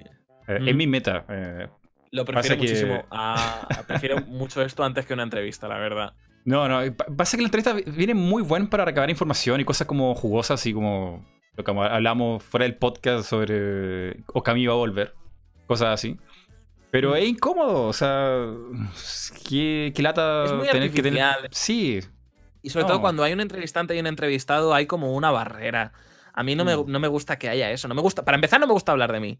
Aunque lo estoy mm. haciendo ahora, pero yo, me callo. Pero, joder, no me, no me, no me, me, incomoda cuando me hacen preguntas en plan, oye, tío, tu canal, oye, tío, ¿cómo notas, cómo notas lo de los suscriptores y tal? No, tío, háblame, háblame de las inteligencias artificiales de, de Evangelion. Sí, pero es mejor así, es más natural y bueno, yo la paso mejor. Y la gente también, si, si lo paso bien, en reflejo, me imagino que también la gente estará interesada. Sobre todo porque tengo una conversación así, ¡guau! Con máquinas, máquinas que no van a dominar y, y algoritmos y países y, economía, ¡guau! Dios, qué deep, deep hole este. Eh, me encanta. A ver, yo, a ver, también tengo que... Em, tengo que hacer un inciso, ¿no? O sea, no soy más que un youtuber de videojuegos, ni siquiera un crítico, un youtuber de videojuegos. Así que por favor, tomad mi opinión con un granito, con una pizca de sal, porque puede estar tan equivocada. O sea, mm. me he ido tan lejos de las cosas que sé. Es que Joseju ha dicho esto, ya, pero culpa tuya por citar a Joseju, que no Ah, wow, citar a Joseju, no. Eh, este, este, imagínense que hay una conversación de borracho hablando de máquinas y que no, estamos llorando porque nos van a matar las máquinas. Eh, eh, es el nivel que tenemos actualmente aquí en el podcast. Y, es divertido, ¿no? hablar de cosas así me rebuscada, me absurda, es genial. por lo menos para mí, no sé. Yo te aseguro que me lo estoy pasando genial. Eh, pero volviendo a las máquinas. ¿O era la máquina lo que está diciendo el último, no? Eh, máquina, fiera, mastodonte, figura, lo que, lo que prefieras. bueno, eh, no sé. Yo creo que sería genial tener ese componente en alguna parte del sistema humano, o al menos para, para evitarnos toda esta cosa como política que no te funciona, ¿no? O sea, hay, hay políticos que se corrompen o que son menos profesionales o eficientes, qué sé yo. Y claro, como herramientas ahí para ayudar al ser humano estaría perfecto. Citarlo en la tesis, ponen aquí. claro, pónganlo en la tesis. Eh, ah, no, no, es que esto no es broma. De vez en cuando, de vez en cuando, un pobre alma, un pobre diablo me dice en Twitter, oye, he hablado, he puesto uno de tus vídeos en clase y yo en plan, ya está, he arruinado la educación de un chaval. Me cago en la leche, me has puesto en tu PowerPoint ¡Oh, Dios mío! No me responsabilizo de lo que pase si me pones en un PowerPoint, de verdad. No, no, no, pero hay un video que yo encuentro que está muy bueno y yo me atrevería a ir a la universidad, que es el de eh, la caja de Skinner. Me gustó mucho ese video de la caja de Skinner. Sobre todo porque parte con información. bueno, tienes una buena documentación de, quién es Skinner, cómo partió todo el experimento y lo alcance que tiene ahora de los videojuegos. Bueno, y en todo, ¿no? Pues el, celular, en la loot box, toda esta cosa que. A mí se me queda. A mí ese vídeo, ya te digo, usa fuentes, o sea, creo, en su momento usé fuentes para documentarme. Creo que no las cité, porque eh, tampoco quiero aparentar ningún tipo de objetividad en ese, en ese aspecto. O sea, intento partir de, de cosas razonables, pero en ese vídeo, y te lo digo, te lo digo con toda la sinceridad del mundo, Se me queda un poco elemental, se me queda un poco eh, básico, introductorio. Y eh, yo no lo citaría porque aunque intento tener rigor, si lo tiene, no es demostrable y además yo salto mucho a conclusiones. O sea, se mezcla mucho mi propia opinión sobre, ¿es esto una caja de Skinner? ¿Es, ¿es esto una caja de Skinner también? O sea que rápidamente se va hacia mi opinión, que desde luego no, no es algo que yo creo que se debería citar porque Ah. es... em, Ah, no, no, no, te- no hay rigor. te- no, sí te entiendo, no. Eh, O sea, como un ponerlo en la clase como algo expositivo, como tomen apunte, eh, esto sucedió y es así. Claro, no, no, o sea, pero lo que me gusta de ese video es cómo plantean la pregunta. O sea, ¿estamos realmente disfrutando los videojuegos o es porque hay un sistema como ya predefinido en nosotros para buscar ahí ahí y tratar de que salga lo que queremos, pero en realidad es todo un- una mentira? Es como un- ¿Estamos jugando realmente ¿O es porque estamos tratando de resolver ahí el, el que parezcan las cosas cuando tienen que aparecer según la chance? ¿Es realmente eso jugar en el fondo? Eh, So- eh, es- esa es una, buena sí. pregunta. Es una muy buena pregunta. Y esa pregunta sale, entre otras cosas, de, de cómo me han afectado los videojuegos a mí a lo largo de mi vida, porque son una de mis cosas favoritas, evidentemente. Pero he tenido mis propios problemas de malgastar muchísimo tiempo y preguntar, ¿yo por qué estoy haciendo esto? No sé si lo conocerás, pero hay un juego que está siendo popular entre los chavales, eh, de la misma forma que eh, eh, el tabaco es popular entre, entre ciertos sectores de la población, es decir, eh, eh, no es bueno para ti, pero la gente lo consume. El League of Legends. El League of Legends, yo en- hubo unos años en los que estaba ese Le, le estás diciendo a alguien que se llama Rengar y conoce el Ya, ya lo sé, ya lo sé, por, por eso, por eso estoy haciendo, por eso estoy haciendo esta broma. vale. dale, dale, dale. yo estuve muy enganchado a League of Legends. Y parte de, parte de mi, de mi amor-odio con ese videojuego eh, viene de eso. Viene de que es un juego que a mí me gusta mucho. Es un juego de estrategia apasionante. Pero es un juego que es que es literalmente adictivo. Y es Mm. adictivo porque eh, no sé si lo hace aposta, pero justo te deja con las ganas suficientes como para que te eches una partida más. ¿Quieres, ¿Quieres probar una nueva build? Pues a lo mejor tienes dos partidas malas y si la quieres probar bien tienes que jugar una vez más. Y luego si te funciona esa build la, ti- la tienes que testear más. Y luego está Ranked. Y luego a veces has tenido una partida mala porque uno de tus compañeros ha fedeado a propósito. Entonces tienes que echarte otra partida porque la última no la has disfrutado. Es que es un Mm. juego en el que casualmente siempre tienes que echarte una partida más. Sí. eh, es Y co- yo he mí- también he tenido eh, esa experiencia con League of Legends de que quiero mejorar, esa es el- mi mentalidad, quiero mejorar y voy como buscando videos, eh, guías, eh, los cambios en el parche, qué sé yo. Pero siempre Mm. hay un factor randomizado que te puede joder todo lo que planees, aun si juegas muy bien. Que Sí. es el factor humano, ¿no? O sea, si alguien se queda FK, alguien no llega, no conectó, eh, justo alguien tuvo que, no sé, o te tocó alguien intencionadamente que quiso jugar mal o se aburrió, qué sé yo. Y como que esos factores no los puedes controlar. Es que es un poco el League of Legends. Si yo si tuviese que. mm, por ejemplo, los profesionales de League of Legends, ¿sabes a qué me recuerdan? Mm. A los profesionales del póker. Porque por Oh. muy bueno que seas, nunca vas a ganar el 100% de tus partidas. No es como el ajedrez. En el ajedrez, si eres un gran maestro, siempre vas a ganar a novatos, siempre vas a ganar a principiantes, siempre vas a ganar a gente que esté muy por debajo de tu nivel. Pero en League of Legends hay partidas que sencillamente las pierdes por cosas que escapan a tu control. E igual que en el póker. Tu habilidad Mm. no, no está definida por una partida, está definida por toda tu carrera. Pero claro, cuando tu habilidad está definida por toda tu carrera, es que tienes que jugar un huevo. Ahí entra la adicción. Por eso la gente se engancha al póker. Mm. Sí, sí. Eh, y bueno, yo estaba pensando, luego de ver tu video, claro, te- tengo toda esa visión de League of Legends. Pero también pasa que pienso que los juegos que hacen ese tipo de randomicidad. A todo esto yo también hago. Tengo pequeños proyectos de videojuegos caseros y a mí me interesa siempre poner cosas random, factores random, cosas que, te sorprendan, te diga, wow, no tenía que pasar esto, pero pasó.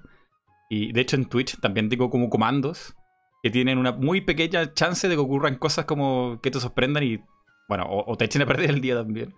Eh, en pequeña escala, claro.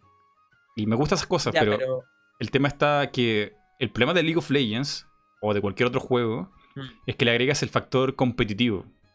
O sea, no importa si jugaste bien, no importa si tuviste buenos kills, si hiciste lo que tenías que hacer, fuiste organizado, eh, ayudaste a tu equipo, ayudaste a que tu equipo no tuviera conflicto porque hay que tener buen diálogo con tu compañero de equipo para que no discutan, estés centrado, no se ponga nervioso. No importa si haces todo eso bien, pero si pierdes, entonces eh, es como que de verdad no hiciste nada bueno. Y ese factor es el malo del League of Legends porque tú puedes jugar bien aunque no ganes. Pero la gente piensa que aunque no ganes, eh, no, hay, no hay victoria, no, no hay nada, no hay nada que puedas como felicitarte a ti mismo aunque hayas perdido. Y esa obsesión por ganar es lo que mata la idea de jugar. Porque si no podemos jugar, no sé. Eh, a ver qué juego, no sé, saltar la cuerda, cualquier cosa absurda. Eh, la diversión está en que nos pasemos un buen rato tú y yo. No que, no sé, quién salta más alto ¿O quién saltó más veces? competitivo de saltar a la cuerda? ¿Serás casual? ¿Pero qué, mierda es esta? O sea, entonces ¿para qué juegas? ¿No juegas Ranked? Claro, entonces... Creo que la, gente trata de como... No, deja, deja, que me ría de ti. ¿Eres bronce en saltar a la cuerda? Plata con mucho orgullo, ¿ok? Adiós, me voy. Eh, espera, espera. ¿Existe la clase lata? ¿Bronce? ¿Cuál es la clase nueva? Ahora hierro. Hierro, hierro, hierro. Y yo no sé cuál es la diferencia con bronce. Eh, que ahora bronce está por arriba. O sea, ahora han, metido, han metido dos subdivisiones. Han metido hierro. O sea, la, totalidad de las clases ahora son. Creo, hierro, bronce, plata, oro, platino, diamante, maestro, gran maestro y aspirante. Mm. Han metido gran maestro y hierro. Y hierro es básicamente las profundidades del competitivo. Ay, qué horror. Ya ese ya es un pantano donde no se puede volver. Ah, eso pensaba yo. Yo ahora tengo una relación mucho, mucho más sana con el League of Legends porque cuando me distancié porque me notaba la adicción, literalmente adicción, corté por lo sano con ese juego durante mucho tiempo. Y ahora que... Porque todo esto sucedió antes de que yo tuviese canal de YouTube, ¿eh? ¿Mm? Y ahora que estoy en YouTube sí que puedo decir, oye, mira, pues eh, juego un poco al LOL y encima no es tiempo mal gastado porque puedo crear contenido de League of Legends. Mm. Pero es un pozo, ¿eh? Es un pozo. Si no, si no estuviese creando contenido, me parecería un pozo sin fondo. Bueno, también para mí lo fue. Yo, yo me dediqué mucho tiempo a League of Legends. Eh, con Rengar ahí en jungla, cuando estaba roto, broken, totalmente broken. Y, y lo pasaba muy bien, porque ganaba Tenía un ratio de win muy bueno, pero porque el personaje estaba roto.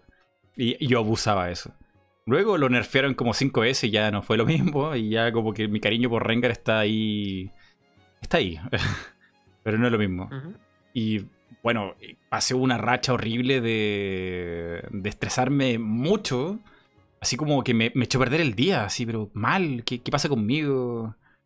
Y ahí me di cuenta que no tenía que no, jugar más. y, luego volví y volví en un estado zen de que nada me. Lo que estaba hablando, ¿no? De nada que nada me, podía echar a perder el día jugando support. Y era como. Era como, no sé, el, médico, el psicólogo del equipo. Eh, tratando de que todo el mundo se llevara bien y. No se preocupen, vamos a ganar, vamos a ganar. Y, aunque perdamos, no sé, yo le daba corazón a todo y, y felicitaba al otro equipo. Y era como el, el player positivo aunque perdiera. Y, en verdad, yo disfrutaba así más League of Legends. Hasta que luego me empecé otra vez, me picó el bicho de, las Rankeds. Porque antes jugaba, no sé, ¿cuál es el. Ese que es Rankeds pero no tan punto? No me acuerdo cómo se llama. Tiene un nombre. Creo que era Flex. ¿Draft? Sí, Draft, que es como de práctica, una cosa así. Sí, las normales. Mm. Mm. Y eso, no sé, e, era como olvidarse de, de si ganaste o no ganaste. La cosa es como, bueno, yo vine aquí a jugar. y, espero sacar algo bueno de eso. Y está en modo zen. Esa es la forma de aprender. Yo, de hecho, estoy. Esto. Em, estaba pensando, y lo llevo pensando mucho tiempo, en empezar a jugar Ranked, porque nunca he jugado Ranked de, de forma continua. pero hacerlo para el canal. Una serie en la que eh, ilustra un poco cómo aprendo a jugar a League of Legends, lo que es el proceso. Y creo que para mí la idea fundamental de mejorar en League of Legends en particular es que tienes que tomar buenas decisiones. Da igual cómo Mm. salgan esas decisiones. Si tú, por ejemplo, en, en la partida has, la has perdido, pero has tomado buenas decisiones, has estado aprendiendo. ¿Sabes lo que quiero decir? Sí, sí. O sea, la base Por- del, del juego para poder ganar es aprender. De Sí. hecho, tú podrías aprender más perdiendo que ganando. Más, mucho más. Bueno, si te lo tomas en serio, porque tendrías que ver la repetición, eh, todas las cosas. Sí. Por eso, em, por eso, por eso me recuerda tanto al póker. Porque al póker hay formas óptimas de jugar. Hay, hay decisiones más correctas que otras. Y tú, si eres un jugador experimentado de póker, en algún momento determinado vas a decir, vale, esta es la decisión correcta, voy a tomarla.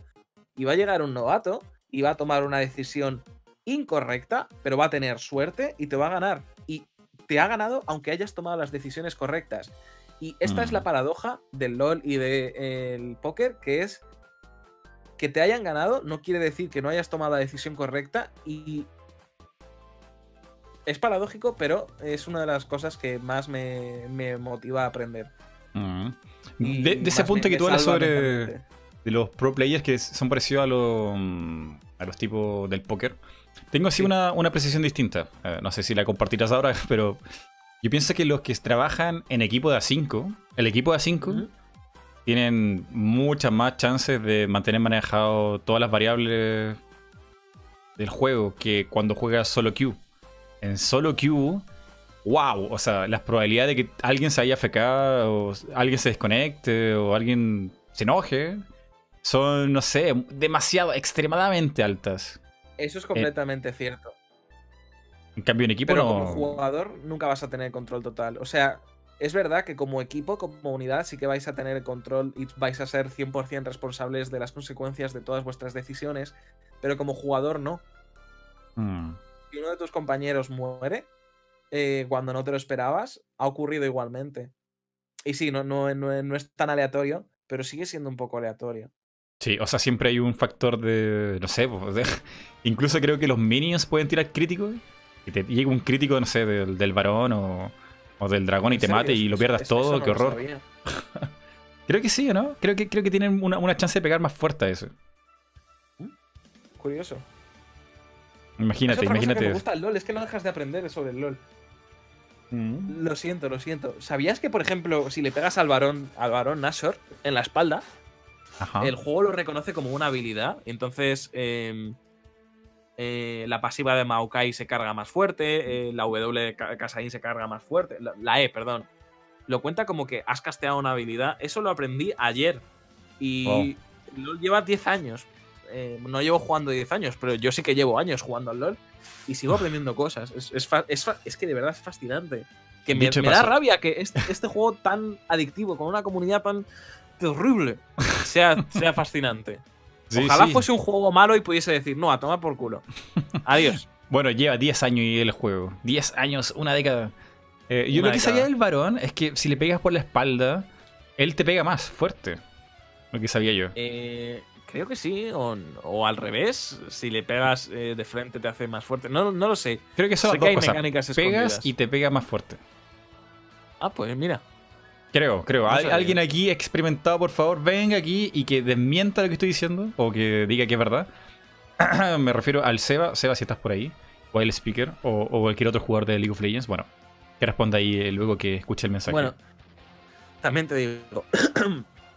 Yo con mi canal voy a tener una política que es intentar separar el contenido de League of Legends del resto para no alienar a la gente porque eh, League of Legends es un juego sobre el que tienes que saber mucho para enterarte de lo que está hablando la gente. Mm. Entonces yo voy a tener una especie, eh, intentaré tener una especie de cordón de seguridad alrededor de mi, de mi contenido de League of Legends.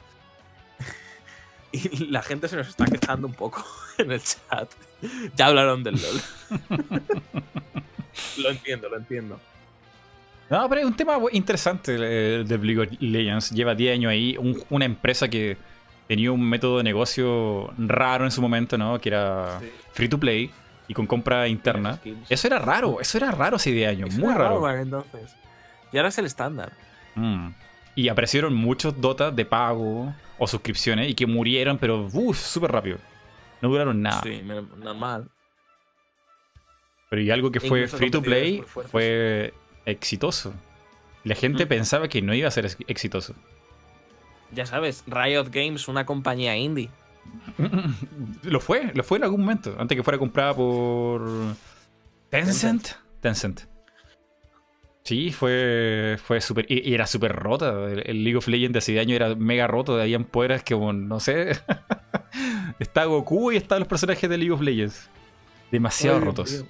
Al principio la, la ulti de Twisted Fate era una de sus habilidades normales, era la W. El teleport. El del. Sí. Sí, Sí, sí. O, es real, creo que atacaba y hacía curaba con su ulti. Atacaba a los No, aliados y curaba a todos los sí. aliados. Muy loco. Muy, muy loco. No, no sé si alguien ya respondió la cosa del varón, pero. Ay, varón, varón. No hay, no hay contexto, o sea, no hay Mm. consenso. Varón hace un ataque especial que pega más si le pegas por la espalda. Ah, mira. Pues eso dicen que, que pega más. El varón hace un ataque especial si pega. Si que. ¿cómo? El varón hace un ataque especial que pega más si le pegas por la espalda. Ah, sí, bueno, eso era. Nerf, please. bueno, eh, ¿qué más? Ah, tenemos que aprovechar este tiempo. A, todo esto- a todo esto. No te le pregunté, Dios mío, soy tan desorganizado. ¿Cuánto tiempo disponemos, José Ju? Sé que es muy tarde en España ahora.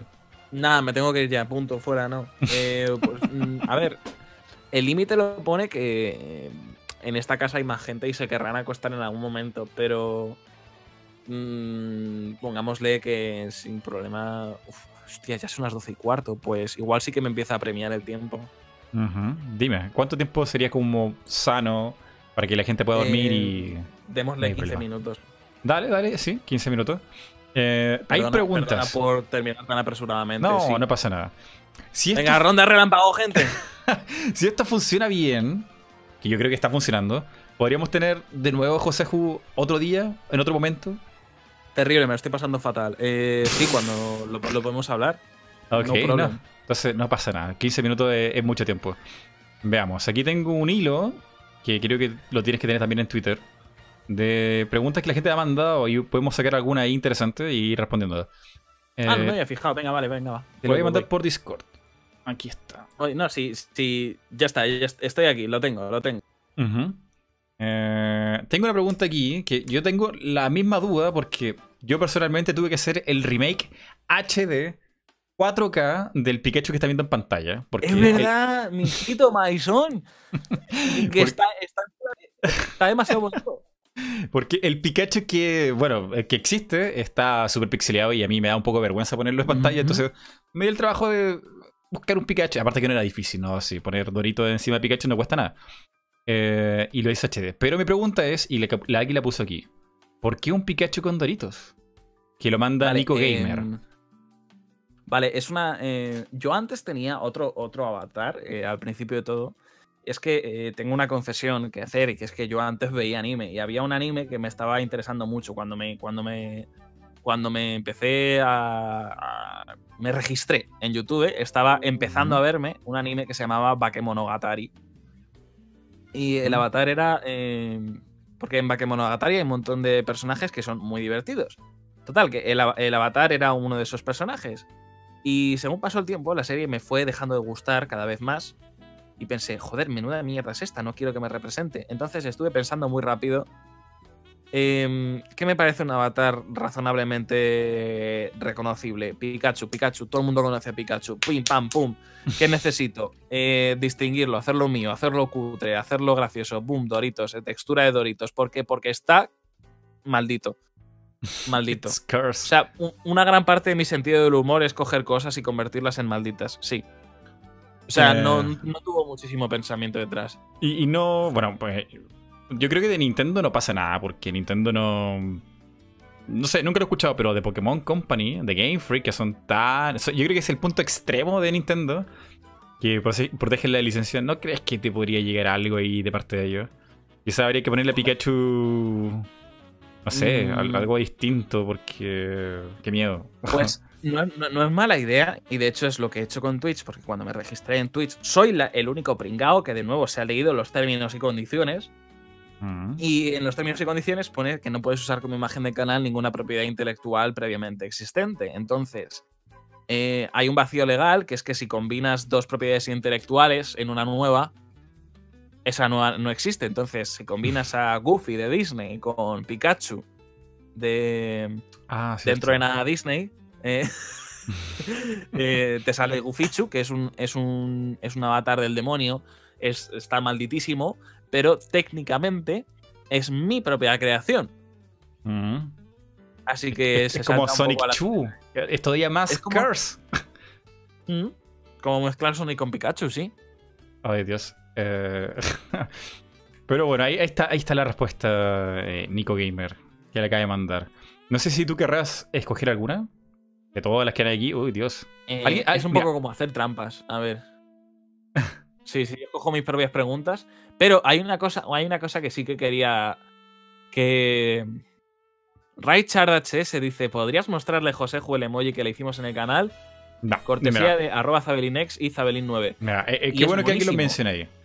Mira, Es buenísimo. Richard, Richard es un súper fiel fan de tu canal. De hecho, una de las personas más felices de que esto ocurra. Eh, no sé si será pedir mucho que le mandes un saludo a Richard. Pues un saludo. Un saludo, Raichard. Sí, sí, estoy encantado, pero es que. ¿Habéis visto el Pikachu super mono que, que- que ha hecho? ¿Cómo, ¿Cómo no voy a. ¿Cómo no te lo voy a agradecer? Pues es monísimo, es adorable. Lo vamos a poner aquí No- en no- pantalla. Eh, Mírale, ¿es, es más mono? Vamos a ponerlo, vamos a ponerlo. Dame un segundo. Guau, aquí está. Vale, ahí lo tenéis. Dios, es más majo que las pesetas el chaval. Ahí está. Tarán. Pikachu. Mi hijo, sí, sí. Así que el Pikachu. Le faltan los doritos. Le faltan los doritos, Rachel. Qué da mal. igual, es, es- es precioso igualmente. Eso sí.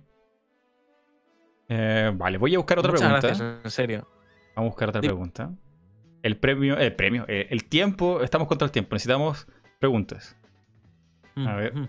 No, el tuit se quedó pegado. Vale, ¿para cuándo un directo de Buscaminas? No, ¿qué opinan de Valorant? No tengo información suficiente para opinar. Ni idea Eh, tampoco que. ¿conoces juegos que no esperabas nada y después de jugarlo los amaron?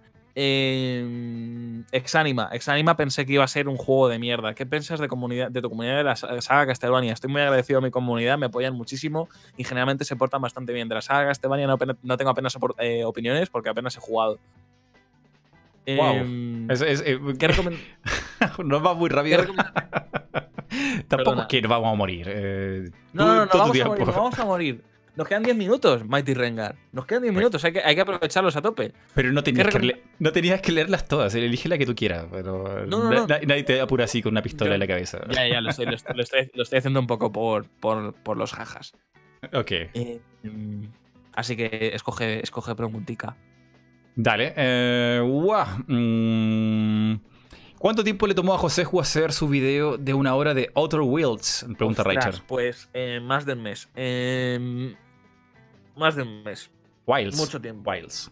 Porque dije Wilds. Mucho tiempo. ti- además, ese vídeo es mi vídeo más especial para mí. O sea, es, mi- es mi vídeo favorito de los que he hecho porque es que en ese vídeo ya no es centrarme en jiji jaja, voy a hacer las jajas, voy a plantear un, un- un asunto y analizarlo, ¿no? Es literalmente un vídeo de algo que es extremadamente importante para mí. Un vídeo de un juego que habla de cosas que son muy importantes para mí. Menudo gallo, ya me está empezando a fallar la voz. O sea, ese es, eh, eso es un vídeo en el que he- le he echado horas, le he echado tiempo y le he echado muchísimo esfuerzo y aún así, aunque estaba trabajando muchas horas al día al eh, con ese vídeo, tardé mucho, tardé como un mes en hacerlo. Wow. Y a mí me dejaste súper mal porque no, no sabía nada de ese juego. No, sí sabía.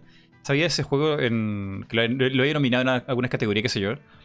Pero pasa que tu video es con spoilers y dice que es genial y todo. Y no- por favor, no vean este video porque todo lo que voy a decir va a ser spoiler. Y como, pero quiero saber. Y fui al otro video que tú recomendaste y quedé aún con ganas de saber qué, qué- qué tiene ese juego. Así que, no sé, creo que me arruinaste la vida. Voy a tener que comprarlo. Lo siento, lo siento mucho. ¿Pesará mucho ese juego? ¿Cuánto pesará? ¿Es muy grande? Para ser un Eh, indie. no, que va, que va, que va. em, te, Si me dejas abrir la interfaz de Epic Games, te lo digo en este mismo instante. No os preocupéis, mientras buscaré otra pregunta, a ver. Vale, muy bien, muy Mm. bien, muy bien. Aquí multitasqueando, bien, bien, bien, bien, bien. ¿Tu falta de cordura te afecta ahora de hacer videos? Pregunta Mr. Chills. La respuesta meme, sí, jaja, estoy muy loco. La respuesta em, seria, que sé que no la queréis, pero es algo de lo que me apetece hablar, es... em, mira, te comento, el Outer Wilds son 7 gigas. No es tan grande. Em, me afecta de, la- de una forma en la que no pensaba. lo diré. No estoy falto de cordura, o sea, no estoy loco de la cabeza. Pero esto, ya, ya lo digo, tampoco lo. Tampoco lo escondo, pero em, voy al psicólogo por temas de depresión y ansiedad. Estoy saliendo de la depresión, estoy Wow. Estoy, de hecho, eh, eh, la última sesión, que fue la semana pasada, fue cuando me dijo el, el tío, oye, ya no hace falta que vengas semanalmente, puedes venir cada dos semanas. Que era justo lo que le iba a decir yo, porque me estaba sintiendo muchísimo mejor, así que perfecto. Mm. Eh, pero mm, cualquier tema de salud mental, eh, desde luego, me afecta muchísimo a la hora de sacar vídeos. Si yo estuviese perfecto, perfecto de la cabeza, eh, sacaría mucho más vídeos y sería mucho más productivo. Que sé, sé que no es la respuesta que querías oír. Y también tengo. eh, también tengo dificultades para la concentración. Estoy esperando un diagnóstico oficial.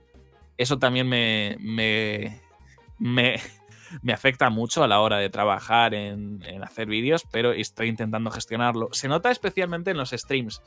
En los streams tú me ves, estoy hablando y cambio de tema y, y no es- ni siquiera me doy cuenta de que he cambiado de tema y a veces se me olvida de lo que estoy hablando. Es algo en lo que estoy intentando trabajar, pero, por ejemplo, esta semana he hecho algo uy, que no había hecho nunca, que es subir, creo que, cuatro o cinco vídeos en una semana. Más o menos. Ah, es que eso es, locura. eso es- A ver, eh, no. eh, no, porque el juego de tropezarse en el medio, nada, nada. Pero he subido tres vídeos esta semana. Eso no lo había hecho, creo que nunca. O sea que cada vez voy mucho mejor. Eh, Mm. Entonces, en ese sentido, estoy muy contento. Sé que no es la respuesta a la pregunta que querías, pero ya que estaba, me apetecía hablar de ello. Mm, Bueno, va- creo que igual le va a gustar la respuesta que tu salud Sí, va, es- va para eso bien. espero. espero que te guste. Mm. Eh, escoge otra pregunta. eh, Vale. Em, hmm. Eh, ¿Cuál es el vídeo que más te costó hacer? El de Outer Wilds. ¿El que más te gusta? El de Outer Wilds. ¿Cuál recomendarías a alguien que nunca ha visto tu canal? Ninguno. Eh, ¿Qué? ¿De verdad? no, o sea, es que. Quiero decir. A mí mi canal. O sea, es mi trabajo y todo lo que tú quieras, pero no voy, no voy enseñándoselo a la gente. Si lo has visto, guay, pero me acuerdo que había, había un tiempo en el que eh, me presentaban, en plan, amigos de la vida real, y me presentaban a otra persona y me decían, mira, mira su canal, y es como, no, tío, no, joder, no quiero que me conozcan por esto, por favor.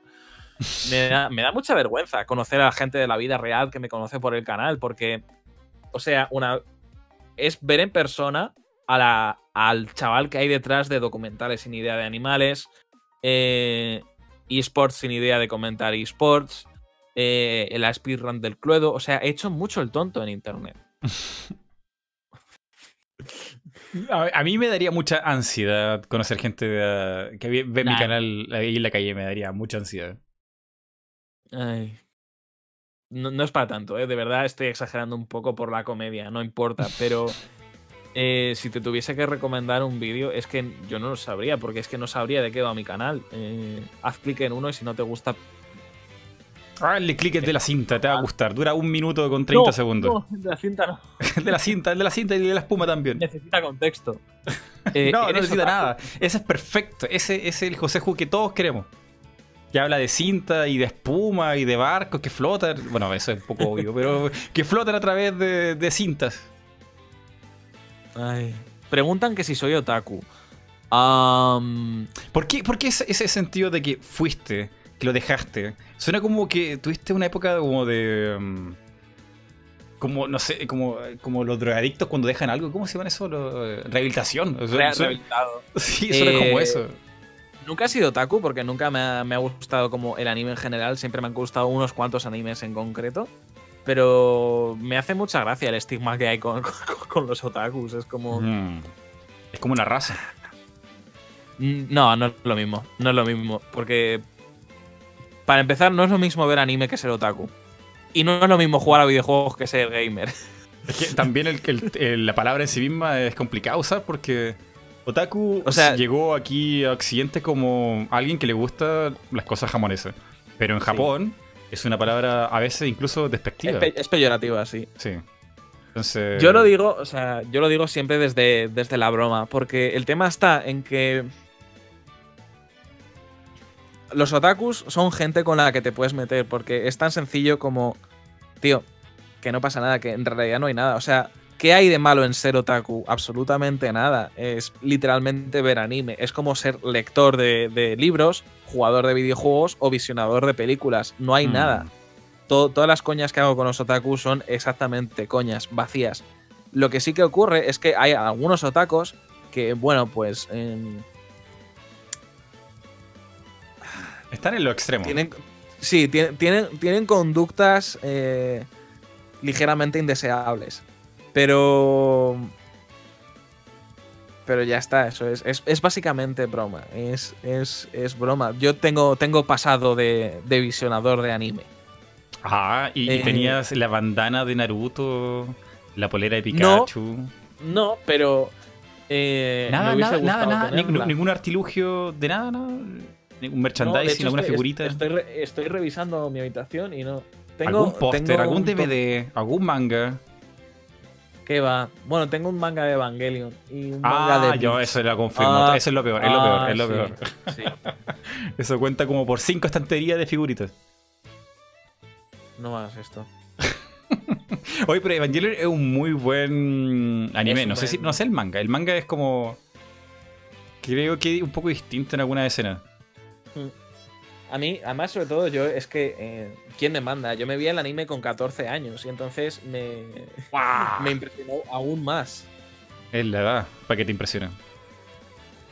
Todo el rollo de Shinji, qué sé yo. Sobre todo, lo que me impresionó de Evangelion es que. Eh, eh, aunque los eventos que ocurren en la serie son deprimentes, el mensaje que hay dentro es muy, muy optimista. Y aunque yo con 15 años o 14, los que tuviese, no tenía tanta, o sea, no entendía, sí que me llegó ese mensaje optimista y me, ayudó mucho a sobreponerme a los desafíos de la adolescencia. Mm. Sí.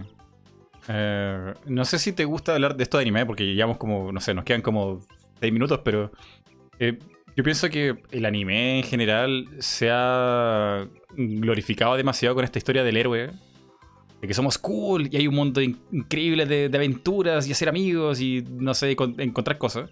Que es el atractivo, claro, de, la aventura. Pero realmente tanta historia así te ayudarán a... Bueno, sí, creo que cualquier cosa te puede ayudar a crecer como persona, pero en el exceso de eso, de explotarlo, no sé, creo que es como demasiado ego buscar esa historia cambio, Evangelion es como hasta doloroso verlo en algunas partes. Porque te refleja en esa edad lo inútil, poco importante eh, y, con la poca experiencia que tienes. Y tener eso en consideración en esa edad es como un buen mensaje que te lo manda un, anime y, oh, no sé, a mí me ayuda harto. Muchas gracias, Bonfire, por esa. ¿Cómo se llama esto? Super chat. Gracias por ese delicioso super chat. Nunca he hecho. Pone, aquí, aquí pone cada PYG, que no sé qué es. Pero gracias por el. Creo que de Paraguay. No, Payao. No. Ah, pues puede ser. Puede ser. ¿Pesos? No sé, no tengo ni idea. No sé qué moneda es. Pero muchas gracias. muchísimas, um, muchísimas gracias. Y posar como eh, yoyo. bueno, los yoyos. Lo, lo, la bizarra aventura de Mojojojo. De mojojojo.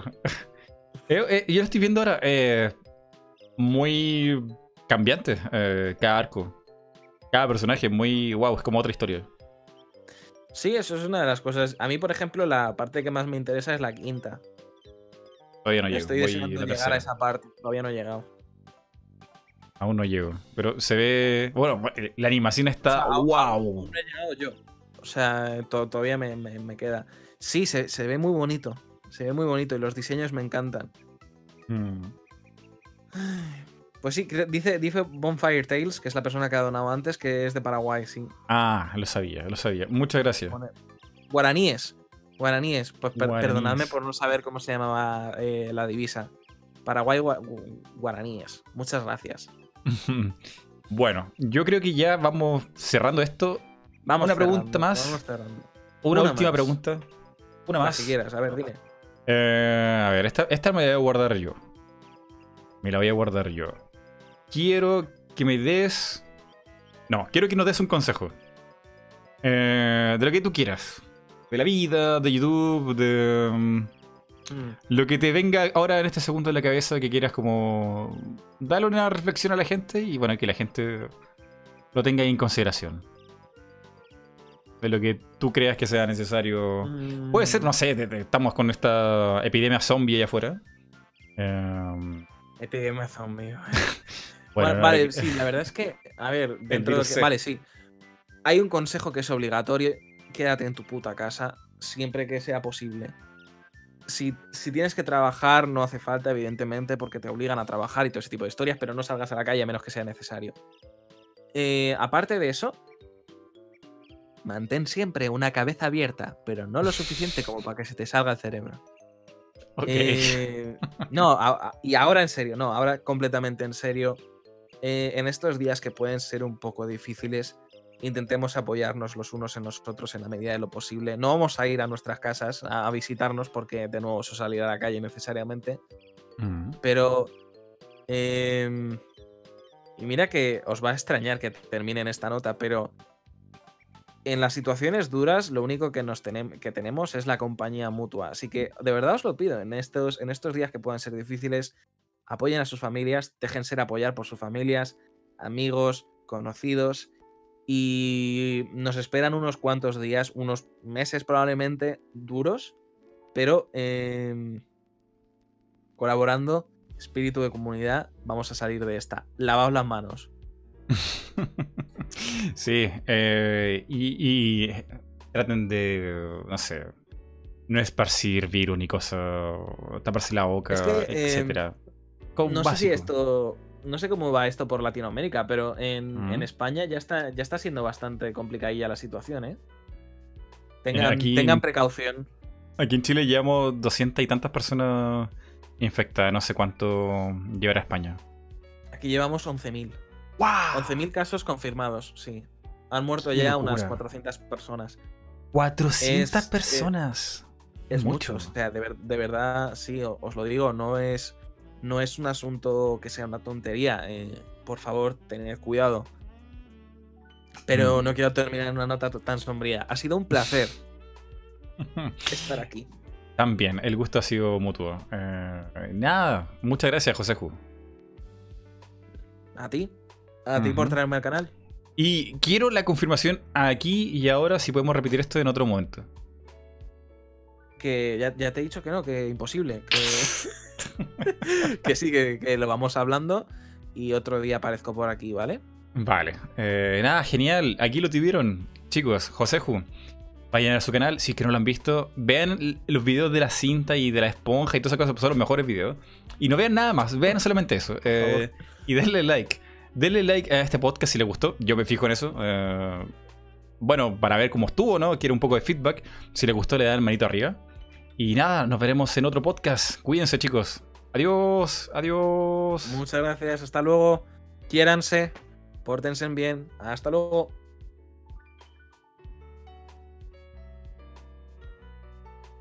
Estamos ya fuera del aire. ¿verdad? Todavía no, todavía no estoy por todo. espera, espera, espera, espera, cinco